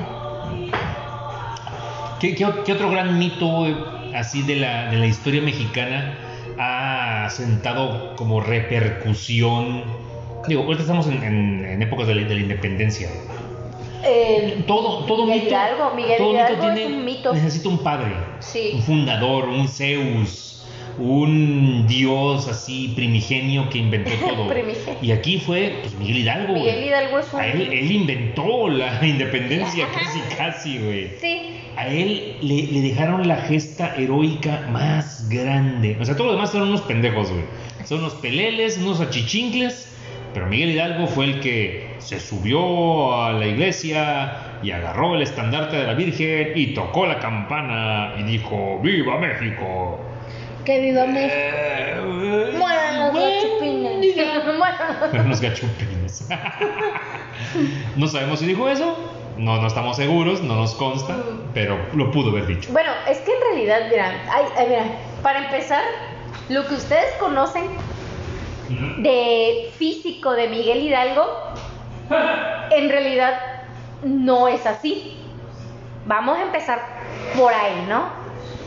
Resulta, Resulta, pasa y acontece que, que la persona que nosotros vemos en nuestras monografías, en los libros de historia, todo eso de la imagen física de Miguel Hidalgo es un modelo. No es el Miguel Hidalgo original, por decirlo así. Ni siquiera era la misma persona. Resulta ser que nadie tiene idea de cómo se veía Miguel Hidalgo. Nadie tiene idea de- real de cómo se veía. Alguien del gobierno le pidió a un pintor muchos años después, pero cuando les digo muchos años después, creo que fue como 150 años después de, de la, de la guerra de la independencia, le pidieron un cuadro de Miguel Hidalgo. Entonces, él fue a Dolores Hidalgo y empezó a entrevistar a la gente para preguntarles, oigan, ¿cómo se veía Miguel Hidalgo? Pues no tengo ni idea de cómo se veía Miguel Hidalgo. Y todo el mundo decía, güey, es que estás hablando de que eso pasó hace 150 años, güey. O sea, no, no- no tenemos idea. La gente más vieja ni Ya- siquiera ya- ve. murió. Ya no, ni siquiera lo conoció, pues ni siquiera sabía. No, no, no, no, no sabemos. Entonces, no sé si eh, iba con una persona un guía ahí, una, una persona que lo venía ayudando, que era creo que zapatero, una chingadera así. Y le dijo, mira, ve, güey, échame la mano, ponte el vestuario y yo te pinto. Y te doy unas, un varito, unas monedas. Una lana. Una lana. Y el otro dijo, órale va, güey. Y Eh, que lo pintan, Es- es- güey. esa es una. una ¿cómo, cómo- cómo se llama? Está documentado. Sí, es, es, es una vertiente de la historia. Es una línea del de- tiempo. Una línea del tiempo. Está documentado. No, es, es una variante. Es una variante, güey. De, de personas que se han dedicado a estudiar y tienen esa, ese argumento. Sí, está documentado este Sí, rollo. sí puede ser. Este rollo está documentado de Lo- que sí lo, pasó. lo- lo- lo que sí, lo que sí es un hecho es de que, de que el único, el único este, vestigio de la imagen de Miguel Hidalgo es una estatua. Es una- pero, chiquitita, eso es una, como una figurita.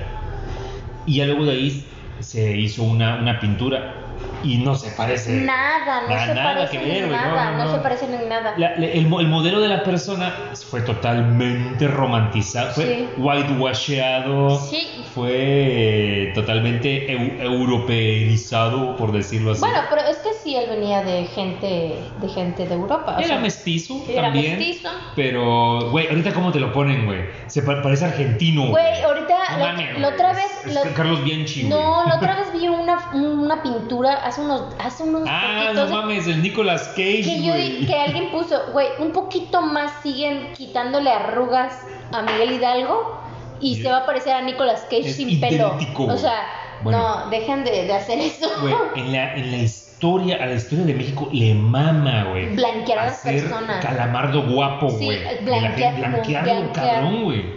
Sí. Morelos, güey. Morelos era negro, güey. Bueno, no, no negro tal cual, güey. Era pero- muy moreno, Pero era. muy tenía moreno. rasgos muy, muy negros. Y Sí, también este. Sí, es cierto. ¿Quién fue? ¿Guadalupe Victoria? Guadalupe Victoria también Creo- era creo moreno. que sí. No, no me acuerdo. Había otro que era. Pero él sí era negro, tal cual, güey. Y ¿Y ustedes recuerdan a un héroe patrio negro? Moreno, así, pero moreno, así. No, pero héroe patrio, así, negro. Negro no. Bu- Busca en tu teléfono, este, héroes de la independencia. Y a, y a ver si hay un negro no, por ahí. no, güey. no. No, está muy. está- sí, hacían el white flag. Wh- wh- whitewasher. White washear, ajá, blanqueaban. ¿Blanquear? blan- Sí. Blanquear. Y pues bueno, lo mismo. O sea, Aquí tenemos a. No mames, puro. Güey. Güey, ¿cómo pone a Miguel Hidalgo gritando? La- Oigan, no, Morelos es bla- Morelos es, Aquí- es güey, yo, güero yo- como yo, Yo güey. soy. Güero como yo. Denzel Washington al lado de ese tipo. Nelson Washington. Yo, estoy negro, güey. No mames, güey. Tiene una caricatura eh, anime casi. güey. Vicente Guerrero. Este guerrero tiene copete, güey. No, bueno. No, no, no. La, la iconografía está. Está súper mal. madre, güey. no, ¿por qué lo ponen tan blanco? No, tan, tan tan güero. jodidos, tan, güey. tan güero. No, no, no, no hay ninguno negro. Bueno, y había Moreno, muchos. mo- moreno, moreno, moreno, moreno, pues. No, es que sabes qué, muchos de ellos no tenían este ascendencia indígena, No, tenían eh, ascendencia negra. negra de Por- África. porque obviamente venían de linaje español Español con, eran con mestizos. morenos, y con, con negros. indígenas, pues mira, aquí está la, la plantilla completa, güey. Aquí están todos. Chale, oye. No, los blanquearon cabrón, güey. Sí, los blan- blanqueaban a la gente. Bueno, entonces vuelvo a lo de, a lo de Miguel Hidalgo. Entonces Miguel Hidalgo en realidad la, la iconografía que nosotros tenemos, lo físicamente que nosotros vemos en los libros, las pinturas y todo ese rollo, a mi, gurí mis galletas, Ya maman, güey. ya galletas de esos, galletas de los, de los, De los héroes. de los seres. Bueno, entonces este, no es lo que conocemos. También se sabe y que no se menciona en los libros que era un clérigo, pero un clérigo que tenía mujer y hijos. De mujeres. Mujeres e hijos, ¿sí? Sí, no, no, no era el, el cura, Mm. así tal cual. No era Ah, el cura, era, era, Sí, era... pues sí, pero. No, y aparte, aparte de que sí era cura, Bueno, es que el padre de la patria padre- tiene que ser un hombre casto, Casto, probo, padre.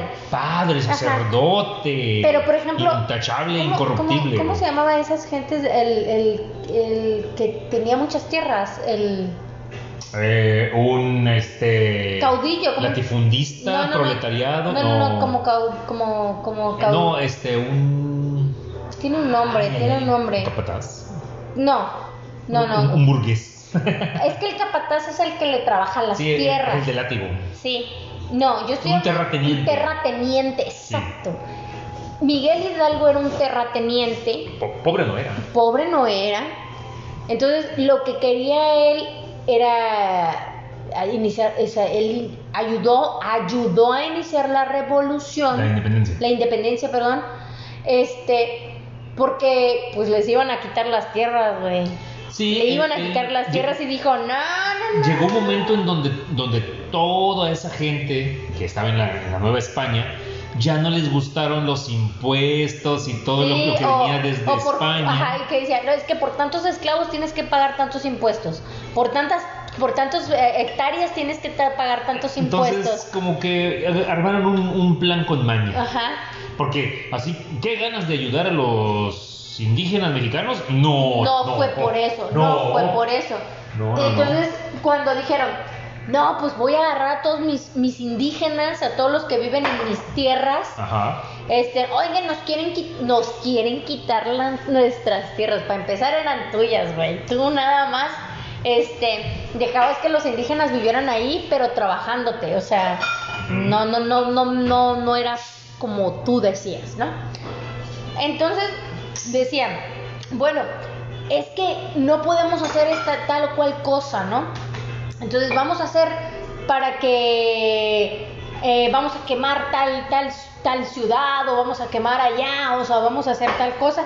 Pero era, era todo, todo lo que hicieron fue para beneficio propio, que luego se les salió de las manos y se dieron cuenta que estaban haciendo algo más y que los indígenas de cierta manera sí se empoderaron y sí dijeron, sí, güey, nos están comiendo el pinche mandado Entonces ya fue que, que, que, pues de alguna manera quedaron como para la posteridad, eh, que ellos fueron los iniciadores de esta revuelta, ¿no? Pero en realidad a ellos se les salió de la mano este pedo, pues, o sea, no tenían planeado para tanto. La- es que la, la palabra independencia le- le- les queda muy grande. Muy- porque, ah, sí. porque sí, efectivamente, ellos lo que querían era romper relaciones. Sí, Con el rey. Sí. Porque ya no le querían este, Al rey de España. re- rendir tributo. Ya no le ni- querían ni- pagar. Ni, rendir cuentas, obviamente, ni siquiera pagar. Entonces ellos optaron por hacer un mo- movimiento armado. Sí, eh, lo que es el, el, el, el el ZLN de, de ahora, pero pues de Ah, aquel con sus entonces. respectivas diferencias. Con sus respectivas diferencias. más o menos. Más, sí. Pero es- es esta gente simplemente tenía, tenía, tenía poder, porque, porque Sí. obviamente tienes poder pues porque tienes a tu cargo gente. chingo de gente. Y por decir a tu cargo, pues tenían esclavos. Claro, ese tenían, tipo de cosas. tenían, tenían, tenían muchas que tierras. los, que los utilizaran como mano de obra. Y sí, tenían muchísimas tierras. Y aquí es donde viene la, la tercera moraleja de este podcast. O cuarta, ya ni me acuerdo. ¿Qué nos enseñó el que nos hayan vendido hasta el cansancio del el padre de la El patria, de la Miguel patria. el padre de la patria? En que necesitamos un salvador, Sí, el white savior, el, el- la persona que venga a ayudarnos, ayudarnos, a a liberarnos. a liberarnos. Y, y eso ha hecho que en la psique del mexicano, pues, Se quede mucho eso. estamos bien, bien agachones, o, o simplemente estamos esperando a que otra persona Lo haga, lo, lo haga. Sí, a, a que otra persona lo haga por nosotros. O sea, nosotros de verdad tenemos mucho, mucho problema en, en- en tomar la rienda de, de hacer algo. Sí. Eh, por ejemplo, por ejemplo, a mí me ha pasado mucho, a mí me ha pasado mucho que vaya, estoy en un problema. Ah, una vez a mí me pasó. Voy a, contar una pequeña anécdota. Ah, Una vez me estaba discutiendo con una persona, hombre, ¿sí? Y yo le estaba diciendo en público, basta, basta, o sea, no, por favor, ya, aléjate de mí, por favor, no, o sea, basta, ¿sí? Y había un chorro de gente y nadie se metía, porque en el pensamiento de los demás decían, alguien lo va a hacer, y todos se quedaban esperando a que alguien lo hiciera, ¿sí? Sí, porque Entonces, he ahí la idea de que alguien más lo va a hacer. Yo no soy el Salvador, alguien más lo va a venir en a hacer. en esos videos de cuando un asaltante se sube a un Sí. camión, a una combi, hasta que alguien no se avienta, todos, No, los- todos los demás, brincan y no, lo patean. Ajá, así. no, y todos los demás están entregando las cosas, o sea, no, Ah, no, sí, no, pero, no pero hacen hasta nada. que alguien se le arma de pedo y se avienta Dicen, oye, no, estás pendejo, o sea, no. y- y ya ve que lo tiene medio controlado, ahí sí salen todos Sí. a patear así, ¡ah! patear, ya, porque somos una sociedad que lincha, Sí, somos incendiarios. somos incendiarios, Somos exactamente. incendiarios, sí, pero estamos... de iniciativas. Pero, ajá, de iniciativas conta, o sea, nos falta mucho la iniciativa. Tenemos unas taras ahí medio Sí, extrañas. pero es por ese- precisamente como dirías tú, en la psique del mexicano estamos esperando que alguien más actúe, porque nosotros no nos sentimos Sí. capaces de actuar. Claro. ¿sí?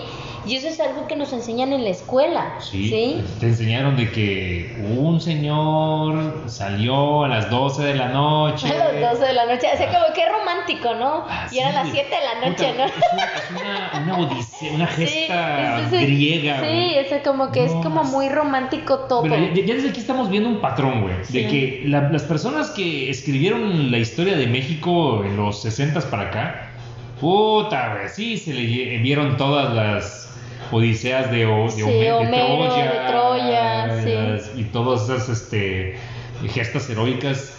Porque son, son, son dramas griegos, Sí. es, es la mitología romana, Sí. casi, casi tenemos a nuestro Zeus, a nuestra Hera, a Hermes, a Dionisio, a... Porque, porque Sí. tenemos to- todos los personajes, güey, todos, todos. Sí, eh, nosotros asociamos a, a partir de, de, de hero- heroizar, heroizar, sí. ¿sí? A, las pe- a los personajes. Hoy en día, no, ya, si se dan cuenta, ya no tenemos héroes. Ya no tenemos gente que, que alabamos o, o enaltecemos. ¿Cuál fue el último héroe que pudimos enaltecer? Eh, Cuauhtémoc Blanco. No hay una estatua de Cuauhtémoc Blanco. Eh, yo, yo creería que sí, pero no estoy seguro. la El verdad. santo. El santo, El probablemente. santo, sí, sí, y el que aunque es un personaje un tanto ficticio, Eh, pues un personaje, es sí, un sí, cierto, personaje, pero, él sí luchaba Bueno, contra el mal, Bueno, él hacía... yo creo que los últimos héroes son estas personas del cine de oro mexicano. Sí. Eh, Tintán, Pedro Infante, Pedro Infante, ajá.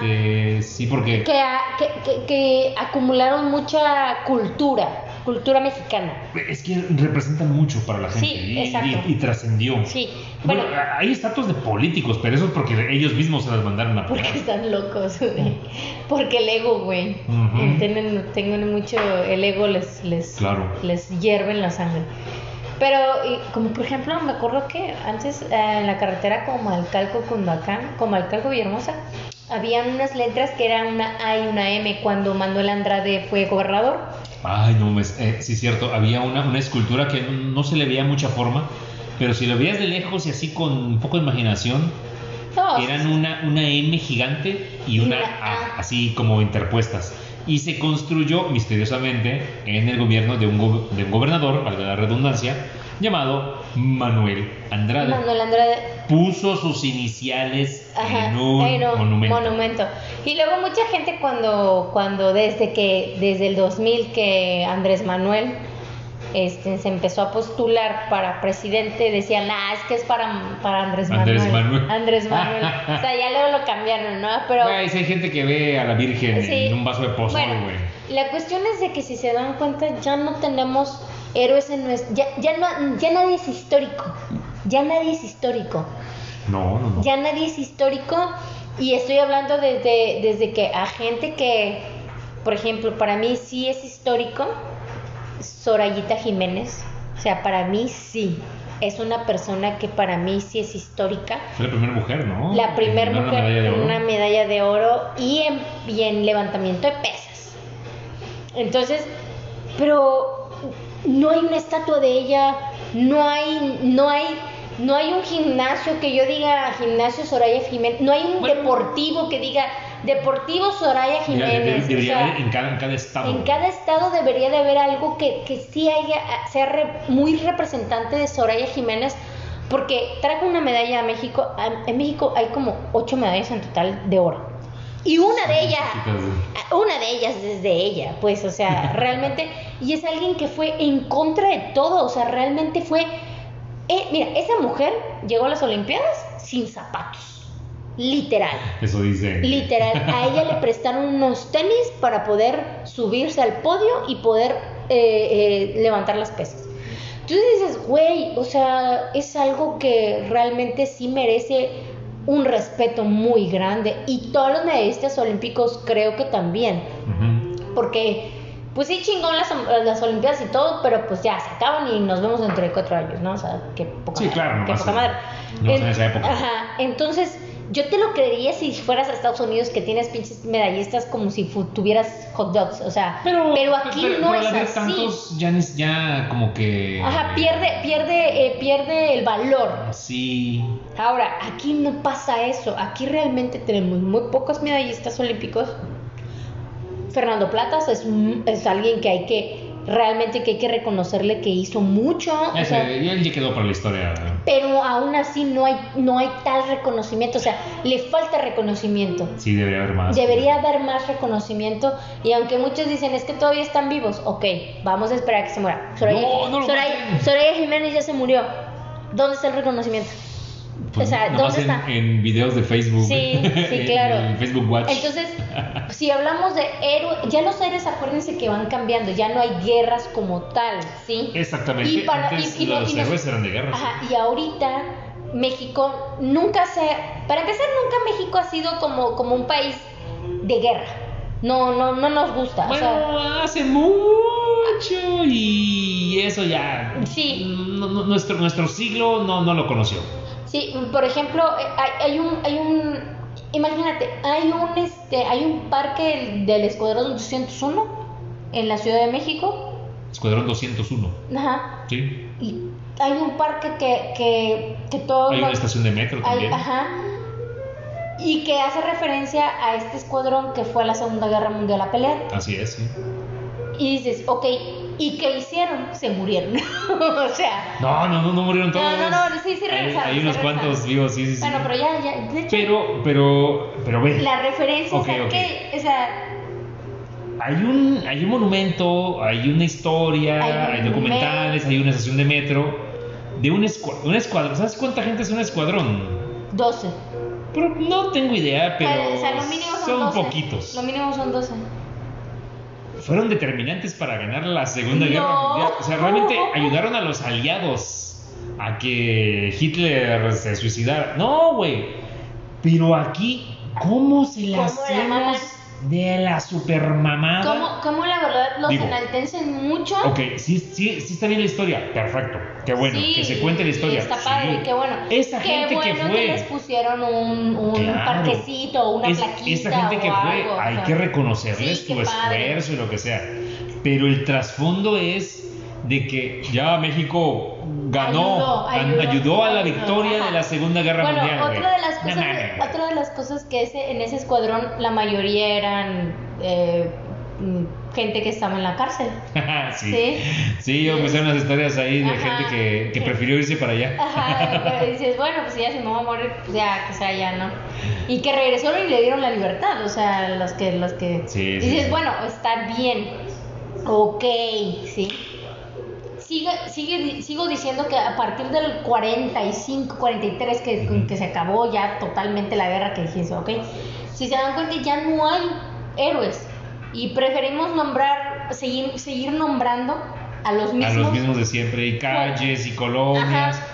Y, y sobre todo, decir la historia incompleta. Incompleta. De, de- sí. de, por ejemplo, de, ok, este es héroe, ¿por qué es héroe? Sí, ¿Qué hizo para ser héroe? Porque aquí en el entendido estamos de que un héroe, ¿sí se acuerdan de Megamente, la película, la, Sí. la película de animación de DreamWorks, Megamente? buenísima, por cierto. Este, el superhéroe, ¿cómo se llamaba? Me- Metro- Metroman. Metroman. Metroman. Puta, era así el prototipo del héroe guapo, este, con una quijada enorme, musculoso, blanco, Cuidando a los niños, intachable, mujeres, a los así. o sea, O sea, él no se tiraba un pedo, güey, él era así perfecto. hacía, hacía bomboncitos. Él, él era un superhéroe.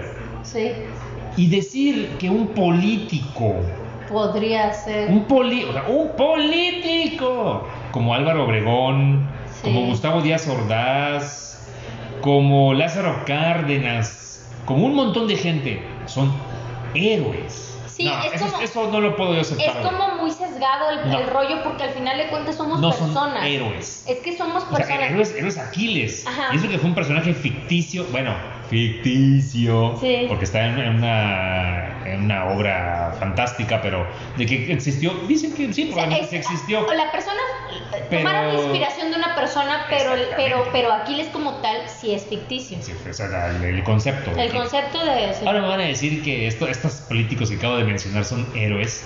No, no, no, no, se están equivocando mucho. Sí, entonces, por eso tengo mucho, mucho encuentro cuando me hablan sobre, ay, es que el nacionalismo, esta parte de, de ser así como que, como que pues hay que, yo creo que sí hay que celebrar México, Sí. sí, y sí hay que celebrarlo por el hecho de que ya no dependemos de nadie, sí, pero no solamente gracias a ellos, sino gracias a toda la gente indígenas, negros, que murieron tratando de buscar esa libertad.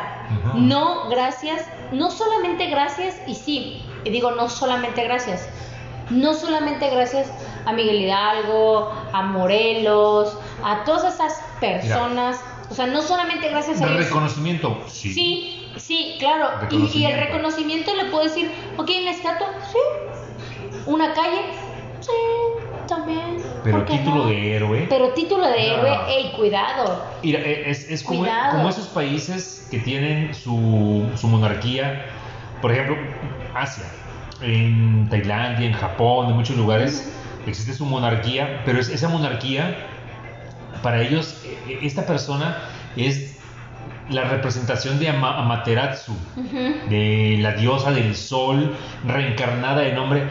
Ay, bueno, ahí sí ya se la super prolongaron, pero bueno. cada cultura. Cada cultura, cada cultura. Aquí, que no, no, no, somos un estado laico, por decirlo así. Por decirlo. Por decirlo así, no tenemos por qué creer que hay seres humanos este, supraterrenales. O, que nadie puede iniciar, o sea, es que el hecho de que, de que te enseñen que solamente hay gente que puede iniciar una revolución, esa es la parte donde, donde vuelvo a lo mismo como el, como, como el capítulo pasado. Que alguien te exija llamarla de tal manera es un, es un posicionamiento político y es, un, es, un, es una revolución. Es decirle, güey, tú no me vas a llamar como tú quieras, güey. En estos tiempos, a una mujer que exija sus derechos o, llamarse feminista no es revolucionario, es, anárquico. y aquí en México a los anárquicos no los quieren. Pues no, no los quieren. Pero por ejemplo, vuelvo a lo mismo, o sea, pero es lo que platicábamos la vez pasada y viendo un poco más hacia, hacia dónde sería la, lo, nacionalista aquí en México, ¿no? Ser nacionalista en México es pelear por tus derechos. Yo peleo por mis derechos y me llaman loca, güey. O sea, a mí me llaman loca, ¿sí? Yo, yo, yo, yo, hoy en día sí soy de las personas que mucha gente ha dejado, me han dejado de hablar mucha gente, me tildan de poca mujer. Imagínate, o sea, me, me, ponen en perspectiva con otras mujeres, o sea, qué, fuerte, ¿no? Qué fuerte. Porque ellas son más mujeres que yo, ¿no? es como si fuera mujer, fuera un título nobiliario, mobiliario, ¿no? No manches, ¿no?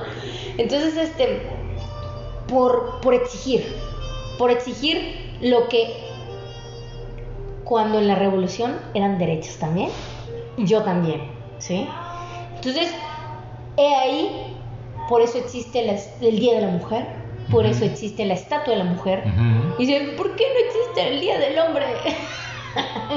Chavo, pues tú lo tienes todo. No, no. ¿Quieres tu Día del Hombre? Ah. ¿Quieres tu estatua del hombre? Revolucionate. Haz tu revolución. Revolucionate. Chingale. Chingale, peleale y, y, pídelo, ¿no? O sea, exígelo. Ah, a ver si te va a costar trabajo a lo mejor no te cuesta tanto trabajo para nosotros como nosotras, ¿verdad? Pero, Por supuesto que le va a costar trabajo, pero porque le, van a tirar a loco. Eh, porque sí, porque van a decir, no, manches, güey. Es como decir que, es como decir que los blancos tienen racismo, güey. Los únicos ridículos van a ser los white chickens, güey. Sí, claro. Pero es ahí donde hay que, hay que poner el punto de, de pensar. ¿Qué estamos, ¿Qué estamos celebrando? ¿Y cuál es el nacionalismo que tenemos hoy en día? Qué estamos, qué estamos enalteciendo y qué no deberíamos tanto enaltecernos.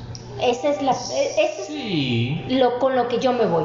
Sí, sí, sí. Y, yo, con lo que yo me iría es de a, quién le estás rindiendo tributo o pleistesía. A, quién le estás haciendo fiesta. Al final de cuentas tú eres libre de hacerle fiesta a quien quieras. Además, han platicado yo con el francés. En, Tampico le, da, le hacen fiesta a los, a los aliens. A los aliens, Pero bueno, antes, antes de que se fuera el francés, platicábamos y... El francés etíope. No, de Túnez. tunecino. De Túnez. Tunecino. Y porque acaban de ir a Guanajuato y, y, platicábamos sobre la historia del Pipila, güey. Ajá. Y y dices, ok, la historia del Pipila es muy interesante. Es muy interesante. Está, chingona, es divertida, hasta para una película está, güey. ¿Es un héroe? ¿Es para una, para una causa local, común de una batalla? Sí, sí, pues es un héroe, sí. sí. A Tabasco, que está a 2.000 mm, kilómetros de distancia. ¿Le, ¿Le, importa el Pípila? No realmente. ¿Le sirvió para una batalla? No realmente. Nos vale verga el Pípila aquí en Tabasco. Sí, sí realmente. Nos vale verga, sí. Respetamos lo que hizo, sí, qué chingón. Oye, o sea, no, no, no cualquiera se carga una piedrota enorme. No, y aparte como, como, como parte de la historia de lo que pasó. Parte de la historia. dices, güey, qué chulo, bueno. pípila, güey, qué Pero ¿qué crees? La verdad nos vale verga. Y, y, y, no lo estoy diciendo por demeritar, lo estoy diciendo porque no fue trascendental aquí, sino allá. Él no tiene por qué ser trascendental en todo el mundo, en todo México. No. Eh. Si ella le quiere hacer su estatua, que sí la tiene. Y que está muy la chida. punta de un cerro. Y que está muy chida. Que sí la tiene. Qué bueno, güey. Está chingón. Pero no pueden imponer a huevo historias, ideologías, Como que historias aisladas, ¿no? Así como Sí, que... No, no, no, no, no, no se puede, no, no se debe, no, no es sano. no Es que sano. yo, yo sigo creyendo, o sea, yo una vez, yo creo que una vez te dije, ¿no? Por, por una, por, por una situación, yo le dije a Isaac una vez, eh, precisamente hablando de eh, proyecto educativo. Yo una vez te dije, no deberían de poner nombres de gente que no ha muerto. Ah, sí, cierto, sí, no, cierto. no, y yo te lo dije antes de que se desatara el infierno. Se lo dije a él y poco tiempo después nos enteramos que, ejemplo, Lance Armstrong, que vamos, va- voy a Sí. tocar, voy a tocar un punto así. Bueno, nosotros estamos en, en una asociación escultista, ¿sí? Y yo una vez le dije a Isaac, no me parece que pongan nombres de personas que están vivas, no está chingón. Y me dijo, ¿por qué no? Porque el, el ser humano tiende a equivocarse. Puede cagar. La puede cagar y la puede cagar feo, pues, o sea, yo eso le dije. Imagínate que un día, no sé, pones el nombre de alguien y resulta que es un pedófilo. No sé, yo así como que muy... Y me dice, bueno, en eso tienes razón. Pocos meses, creo que fueron meses. Resulta que Lance Armstrong sale y declara que sí, que él había hecho eh, trampa, había tomado eh, sustancias para ganar el, el- el- ahora sí que el de Francia, el Tour, el Tour de Francia en bicicleta, durante casi nueve competencias seguidas y que esos títulos básicamente eran una farsa. Entonces, Él, él fue campeón siete veces y no sé, bueno, sí, dicen, dicen que a partir del, del, del, ter- del hay, segundo hay un ya- número ahí donde dicen que ya es a partir de aquí, pero pues na- nadie puede saber, solo él sabe. Pero él lo declaró, él dijo que sí, que había que él, Sí, que él sí, sí, había, que él y- dijo, él dijo, Sí. pero Y, y le quitaron, le quitaron los, los, los, este, sí, le quitaron los títulos. los títulos Sí, de campeón. Entonces yo le dije, he ahí porque yo decía que no hay que dar, no hay que enaltecer a las personas vivas. No hay que poner una No estatua de poner, alguien vivo. ajá, Así es. no hay que ponerle, imagínate, le pones, no sé, a tu grupito de amigos, eh, Lance Armstrong, acá a mi grupito de amigos porque somos ciclistas y so- es muy- él es muy chingón y de resulta ser que él era un tramposo, güey. Pues obviamente quedas con cara de payaso, o sea. sí. Entonces, por eso yo le decía a Isaac, pues, no, no está tan chido hacer eso.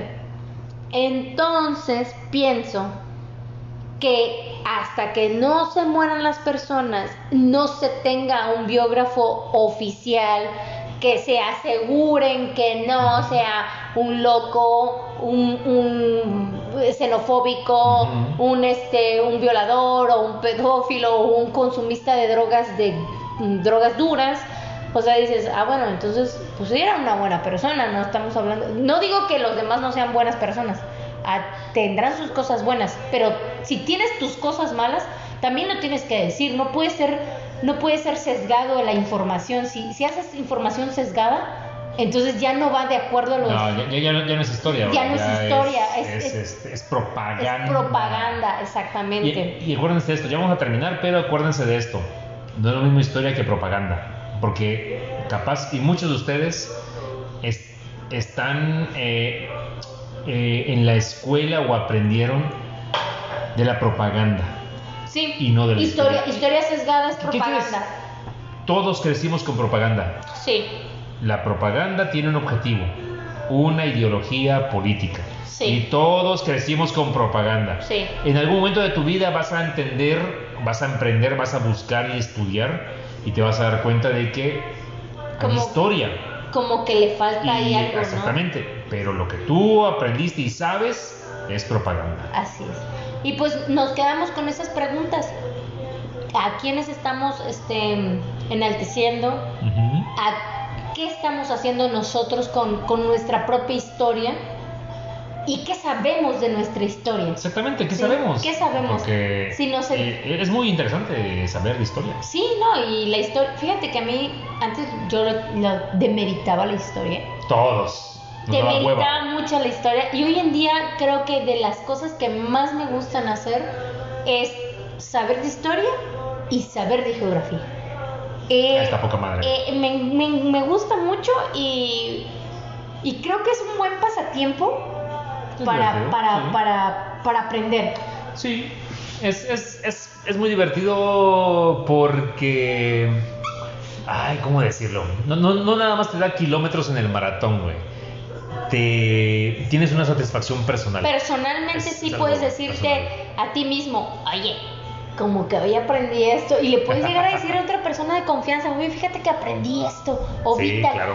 Les vamos a dejar el link de los este, canales que nosotros seguimos como el de los países, el de geografía Ah, está muy bueno. y sí. el de los de historia que conocemos que están Buenísimos. buenísimo. Main Watchers, Main Watchers y Main Watchers, Bull eh, Magnet. Bull Magnets y... Sí, muchos, puta, un de muchos de historia que nosotros seguimos. Así que muchas gracias por escucharnos. Pregúntense y Cuestiónense. cuestionense Claro y sí. también díganos qué les gusta de la historia y qué no les gusta de la ¿Y qué- historia. qué opinan? ¿Qué opinan? Y pues que tengan muy buenas fiestas patrias, coman mucho pozole porque la historia dice que hay que comer pozole y chiles en nogada, Mole. mole también. Y pásensela bien, tomen tequila, cuídense mucho y nos vemos. y viva México. Y viva México, exactamente. Sobre todo viva México. Adiós.